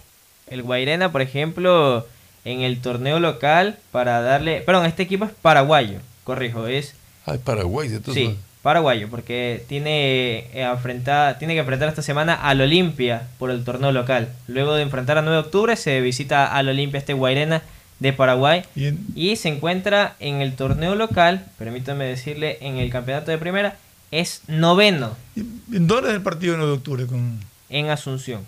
¿A qué hora es ese partido mañana? 17 horas con 15 minutos. En Asunción. Y antes, más temprano, jugaba el otro equipo ecuatoriano. la No, Universidad más Católica. tarde, es 19 horas con 30. ¿En Primero dónde? en, en el Atahualpa. Católica con, Ah, eh, con Banfield. con Banfield, un buen partido. Con Banfield. 19 horas con 30 este partido. Ya, Barcelona. Esto es el día jueves que visita Bar- recibe Pero Barcelona. Estos partidos son mañana miércoles también. Mañana miércoles. Ya. Estos son miércoles. miércoles. Mañana Y- sí se mezcla Libertadores Se MLE mezcla, con sí, 9 de octubre que juega temprano y con Y con Católica, Católica que juega a la misma hora. hora, sí. Y Barcelona jueves. Y Liga de Quito primero, con Defensa y Justicia, el último partido del. Quinito Méndez ¿Dónde al juegan? Eh, allá en Argentina. Esto es 17 A horas ver, con atención 15. con una cosa, el Defensa y Justicia hace un par de años fue campeón de la Sudamericana. No, no, Sí. no, no, es un buen equipo. No hay ningún equipito así. Ya, esa, ¿a qué hora es ese partido? Este partido es 19 17 horas con 15 allá en Argentina. Ya, ¿Sigue, y- sigue BKC ahí? Eh, ya le Yo confirmo. Sebastián Becasese, ya le confirmo bien, porque creo que había salido. Sí, correcto, él continúa al mando del equipo de Y, y defensa. y José. Ernesto Amador, mi gran amigo, creo que sigue siendo el jefe médico ahí. Y, este, ¿Y la Católica va mañana también? no, no, Católica ya dije mañana, ya dijeron mañana. Este, estamos hablando ya de jueves. Un defensa y justicia que en el torneo argentino se ubica en el sexto lugar. Ya. Y después, Y después viene el partido de Barcelona ante Metropolitanos. Esto es en el Estadio Monumental. El partido es 19 horas con 19:30. 30 minutos. Sí, Barcelona el jueves. El Ya. jueves. Sí. Y el fin de semana no hay, no hay clásico. pues. este, este no hay. Ya no hay- aplazado el clásico, confirmado el miércoles 11 de mayo, 20 horas. De igual manera, el partido que se suspendió por el tema de la cancha del Estadio Modelo, 11. que es 9 de octubre con Guayaquil City, el mismo 11 de mayo, pero 17 horas en Muy el bien. Estadio Modelo. Nos vamos a una pausa para retornar ya con más información. Volvemos. El siguiente es un espacio publicitario apto para todo público. En Banco del Pacífico celebramos juntos 50 años de sueños cumplidos por miles de ecuatorianos que creyeron en la visión de su fundador, brindando un servicio de calidad y soluciones financieras integrales con innovación y transparencia. 50 años de cumplir con historias de personas que se conectan sin fronteras por sus sueños. Banco del Pacífico, 50 años siempre contigo. Desde 1972, un banco privado. En el gobierno del encuentro lo que se promete se cumple. Vacunamos a 9 millones de ecuatorianos en 100 días. Aumentamos el salario básico. Ahora podemos acceder a créditos hasta 30 años plazo con el 1% de interés. Y esto es solo el comienzo. Porque ese es el encuentro por el que votamos. Y hoy somos testigos de cómo se está cumpliendo. De cómo juntos lo estamos cumpliendo. Gobierno del encuentro. Juntos cumplimos. Eso y bienestar para ti y tu familia. Va porque va, va porque va. La Prefectura del Guayas, con el municipio de Guayaquil, estamos trabajando por miles de beneficiados en Montesinei, en las cooperativas Voluntad de Dios, Talía Toral 1 y 2, Castellana y Tres Bocas. Se están ejecutando limpieza de canales, construcción de nuevas vías, colocación de tuberías de drenaje, además de relleno y reconformación de calles. Las obras en Guayaquil. Va porque va, va porque va. Prefectura del Guayas. Susana González, prefecta.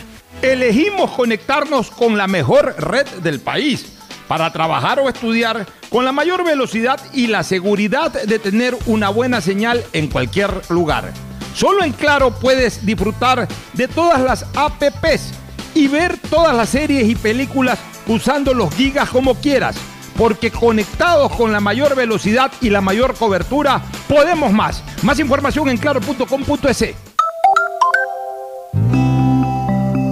En Banco del Pacífico celebramos 50 años siendo el mejor aliado para realizar los sueños de miles de ecuatorianos en un país que cumple sus metas y trasciende fronteras, innovando día a día por las posibilidades que brinda un banco privado de primer nivel para todos. Una historia que trasciende en el tiempo, marcando hitos en el país. Banco del Pacífico, 50 años siempre contigo. Desde 1972, un banco El privado. progreso y bienestar para ti y tu familia van porque van, van porque van. La Prefectura del Guayas, con el municipio de Guayaquil, transformamos las vidas de medio millón de guayaquileños de la parroquia Febres Cordero, con el asfaltado de 32 calles, entre las que están Gómez Rendón, desde Puente Patria hasta Avenida Domingo Norero en ambos sentidos, la calle Cuenca, Capitán Nájera, Medardo Ángel Silva, las calles 39 hasta la 43, las obras en Guayaquil. Van porque van. Prefectura del Guayas, Susana González, prefecta. Ecuagen, medicamentos genéricos de calidad y confianza a su alcance. Ecuagen, una oportunidad para la salud y la economía familiar. Consuma genéricos Ecuagen.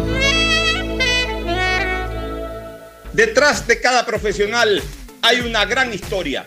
Aprende, experimenta y crea la tuya. Estudia a distancia en la Universidad Católica Santiago de Guayaquil. Contamos con las carreras de marketing, administración de empresa, emprendimiento e innovación social, turismo, contabilidad y auditoría, trabajo social y derecho. Sistema de educación a distancia de la Universidad Católica Santiago de Guayaquil, formando líderes El siempre. progreso y bienestar para ti y tu familia van porque van, van porque van. La Prefectura del Guayas, con el municipio de Guayaquil, trabajamos por miles de familias en el sector de Nueva Prosperina, con la reconformación de vías e instalación de tuberías de drenaje de aguas lluvias en más de 50 caminos internos. Las cooperativas beneficiadas son Cooperativa Las Cañas, Cooperativa Valerio Estacio Bloque 2, Bloque 3, Bloque 4 y Bloque 5. Las obras en Guayaquil. Van porque van, van porque van. Prefectura del Guayas, Susana González, prefecta. En el gobierno del encuentro lo que se promete se cumple. Vacunamos a 9 millones de ecuatorianos en 100 días. Aumentamos el salario básico. Ahora podemos acceder a créditos hasta 30 años plazo con el 1% de interés. Y esto es solo el comienzo. Porque ese es el encuentro por el que votamos. Y hoy somos testigos de cómo se está cumpliendo. De cómo juntos lo estamos cumpliendo. Gobierno del encuentro. Juntos cumplimos. Elegimos conectarnos con la mejor red del país para trabajar o estudiar con la mayor velocidad y la seguridad de tener una buena señal en cualquier lugar. Solo en Claro puedes disfrutar de todas las apps y ver todas las series y películas usando los gigas como quieras, porque conectados con la mayor velocidad y la mayor cobertura, podemos más. Más información en claro.com.es. El mejor sabor guayaco en pollos a la brasa Barcelona, Sucre y Boyacá, Sucre y Pichincha, Vaquerizo Moreno el 9 de octubre, El Fortín en la Rotonda. Gran atención, los mejores precios y la venta de entradas para los partidos de Barcelona. El mejor sabor de la comida está en Pollos a la Brasa Barcelona. Por la sazón, por la buena atención y por lo que aquí se venden las entradas. Lo recomienda Ángel Encalada. Once camisetas y por dentro un corazón que late al son del grande y del pequeño. guayaquileño. Devolver sonrisas a niñas, niños y adultos con labio leporino o paladar fisurado es transformar las vidas de familias enteras. Y esa es nuestra prioridad. La Prefectura del Guayas, junto a Global Smile y el Hospital León Becerra, brinda atención médica integral a cientos de personas con labio leporino o paladar fisurado a través de operaciones gratuitas. Si conoces algún caso, contáctanos al 099-549-9150. Prefectura del Guayas. En Banco del Pacífico celebramos 50 años siendo el mejor aliado para realizar los sueños de miles de ecuatorianos, convirtiéndose en un compromiso de crecimiento por un país que se levanta día a día, conectándose sin fronteras por sus sueños. 50 años de innovación y confianza, parte de un viaje donde todos somos protagonistas. 50 años siempre contigo. Banco del Pacífico, desde 1972, un banco privado. que es mejor nunca tener que escuchar. Porque cada motor es diferente.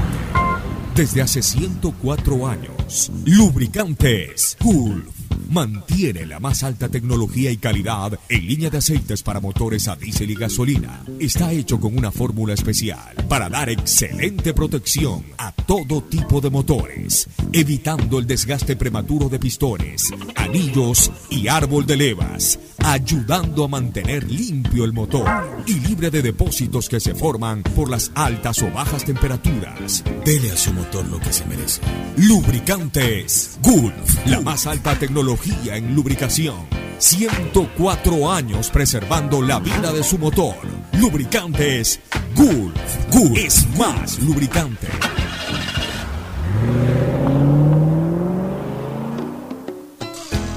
Fin del espacio publicitario. Usted está escuchando un programa de opinión, categoría O, apto para todo público.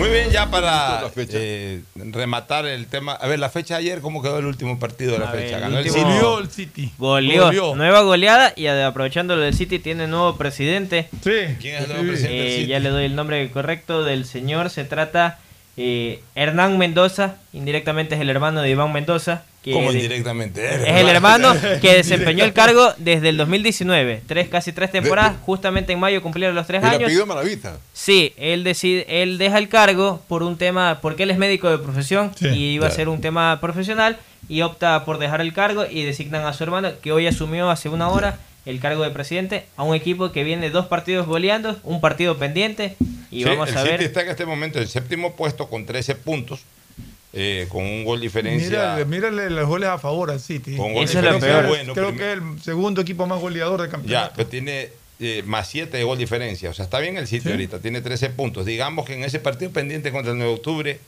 eh, logre ganar, eh, se, se pondría con 16 en un sexto puesto consolidado.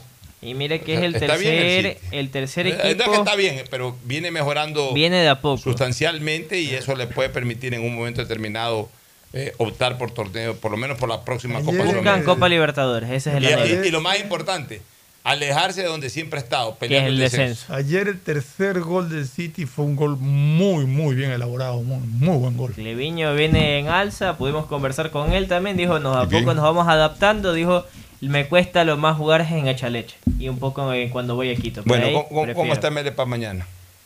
A ver, el cuadro azul que viene con algunas novedades. sin, eh, sigue sin poder, sin Sí, integrar. no va a estar ni considerado. a la banca siquiera La Quiroga. banca va. Pero está ahí el eh, Complicado, grandote, este cabeza, que es un buen centro Sí, delantero. pero, pero no puede estar con un solo centro delantero.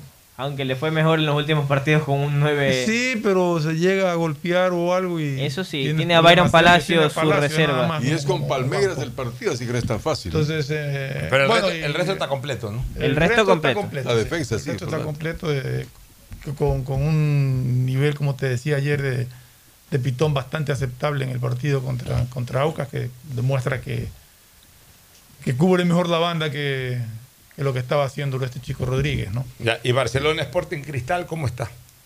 Eh, metropolitano es ese. No, Barcelona Sporting Cristal. A ver, ya No lo- estoy hablando Barcelona versus Sporting Cristal. Yo digo Barcelona, en vez de decir Barcelona Sporting Club, Digo Barcelona. Sporting Ah. Cristal. Es un equipo de cristal. No, es Barcelona. Sporting, Cristal, nomás, Barcelona Cristal. Yo por eso, yo también yo decía Ah, que a qué si se re- Barcelona Sporting Club, digo Barcelona Sporting yo por eso lo regresé a ver como que qué pasó. Pero es que se ha hecho un equipo de cristal. El señor, el señor Martínez es de cristal ahora. Resulta que ya. Y eh, agregue- como- No, pero como vuelve, no se fue a jugar a Brasil, Eso. ya el señor Martínez no se, no se le ve la cara en la cancha. Al señor, eh, Pero Lucas, ¿cuál es- el señor este, el brasilero, tampoco se le ve ya en la Pero cancha. ¿cuál es la lesión que tiene Díaz Martínez? tampoco ya se lo ve en la cancha. Leonay Sousa vuelve ya. Vuelve. Leonay volvería. los tres, dice. De, en el caso de Manuel también sería, ya volvió ya a los entrenamientos. rotura fibrilar, ¿no? Sí, Claro, rotura tres fibrilar. semanas a un mes. Eh, exactamente, tres semanas o un mes. El Departamento Médico de Barcelona lo indicaba ayer en cuanto justamente a estos jugadores. Sosa sufrió una contractura a nivel de la espalda baja. Hoy ya se sumó Damián Díaz a- para trabajo Y físico. Lo Emanuel mismo, Martínez ya va a jugar también. correcto. Lo mismo Leonardo Sousa ya entrenó normalmente con el plantel. Y Emanuel Martínez, tal como está establecido en la planificación de recuperación, el jugador hoy también entrena a la par del equipo. Y el Quito no tendrá suplente, así que tiene que mantenerse El jugando. Quito Díaz está bien. El Está Quito bien. ya volvió hoy Ya a los entrenamientos. Bueno, Que esperemos. hay la ventaja que no hay fecha el fin de semana, clásico aplazado, recordemos, entonces tiene una Y- y semana y, tienen que media. tirar todos, cuidado, se confunden contra eh, se, se confunden y se confían con ese metropolitano. Cuidado, Eh. van a tener problemas. A eso sí la gente no le va a Ya se aceptar. confiaron el otro día con Gualaceo y mire usted. La gente no les va a aceptar ahí un mal resultado contra el metropolitano. ¿Este de dónde es este equipo? Este equipo Venezuela. es venezolano. Venezolano. Cuidado que los venezolanos aquí hacen pasar malos ratos. también. Bueno, nos vamos a la última recomendación y luego al cierre, siempre saboreando lo mejor en Pollos a la Brasa Barcelona y comprando en dónde los libros. Librería Cervantes, la amiga de los estudiantes, le espera en Aguirre, entre Escobedo y Boyacá. Igualmente el Grupo Cervantes en la Vía Daule, kilómetro tres y medio. Auspician este programa. Aceites y lubricantes Gulf, el aceite de mayor tecnología en el mercado. Acaricia el motor de tu vehículo para que funcione como un verdadero Fórmula 1 con aceites y lubricantes Gulf. ¿Quieres estudiar, tener flexibilidad horaria y escoger tu futuro? En la Universidad Católica Santiago de Guayaquil trabajamos para el progreso en educación, ofreciendo cada día la mejor calidad y para ello estamos a un clic de distancia. Escoge la carrera de tu vocación. Puede ser marketing, administración de empresas, emprendimiento e innovación social, turismo, contabilidad y auditoría, trabajo social y también derecho. Consulta en nuestra página web mayor información y esquemas de admisión. Universidad Católica Santiago de Guayaquil, formando siempre líderes. En Banco Guayaquil no solo te estamos escuchando, estamos trabajando permanentemente para hacer cada una de tus sugerencias, porque lo mejor de pensar menos como banco y más como tú es que lo estamos haciendo juntos. Banco Guayaquil, primero tú. Elegimos conectarnos con la mejor red del país para trabajar o estudiar con la mayor velocidad y la seguridad de tener una buena señal en cualquier lugar. Solo en Claro puedes disfrutar de todas las APPs y ver todas las series y películas usando los gigas como quieras, porque conectados con la mayor velocidad y la mayor cobertura, podemos más. Más información en claro.com.es. Banco del Pacífico celebra 50 años de innovación y confianza. Sí, sus bodas de oro, convirtiéndose en el mejor aliado para alcanzar las metas de miles de ecuatorianos. En un país que se levanta día a día conectándose sin fronteras por sus sueños. Banco del Pacífico, 50 años cumpliendo los sueños de los ecuatorianos. El progreso y bienestar para ti y tu familia van porque van, van porque van. La Prefectura del Guayas, con el municipio de Guayaquil, trabajamos por miles de familias en el sector de Nueva Prosperina, con la reconformación de vías e instalación de tuberías de drenaje de aguas lluvias en más de 50 caminos internos. Las cooperativas beneficiadas son Cooperativa Las Cañas, Cooperativa Valerio Estacio Bloque 2, Bloque 3, Bloque 4 y Bloque 5. Las obras en Guayaquil. Van porque van, van porque van. Prefectura del Guayas. Susana González, prefecta. Si estás en tu auto, seguro sigues tarareando esa canción de na, na, na, na, na, na, o preguntándote qué comerás al llegar a casa. Nosotros también. Aprovecha este momento y ponte al día en tu matrícula vehicular con Pacific Card. Parquea e ingresa a tu banca virtual y difiere tu pago hasta 12 meses con intereses. O sigue largo y paga en efectivo en tu banco aquí más cercano o nuestras ventanillas. Si eres empresa, podrás pagar con débito tu cuenta en nuestro Cash Management. Solo tu banco banco tiene todas las opciones que necesitas para darle luz verde a tus paseos con tu matrícula vehicular al día. Banco del Pacífico. Estamos en la hora del pocho. Gracias por su sintonía. Este programa fue auspiciado por Aceites y lubricantes Gulf, el aceite de mayor tecnología en el mercado.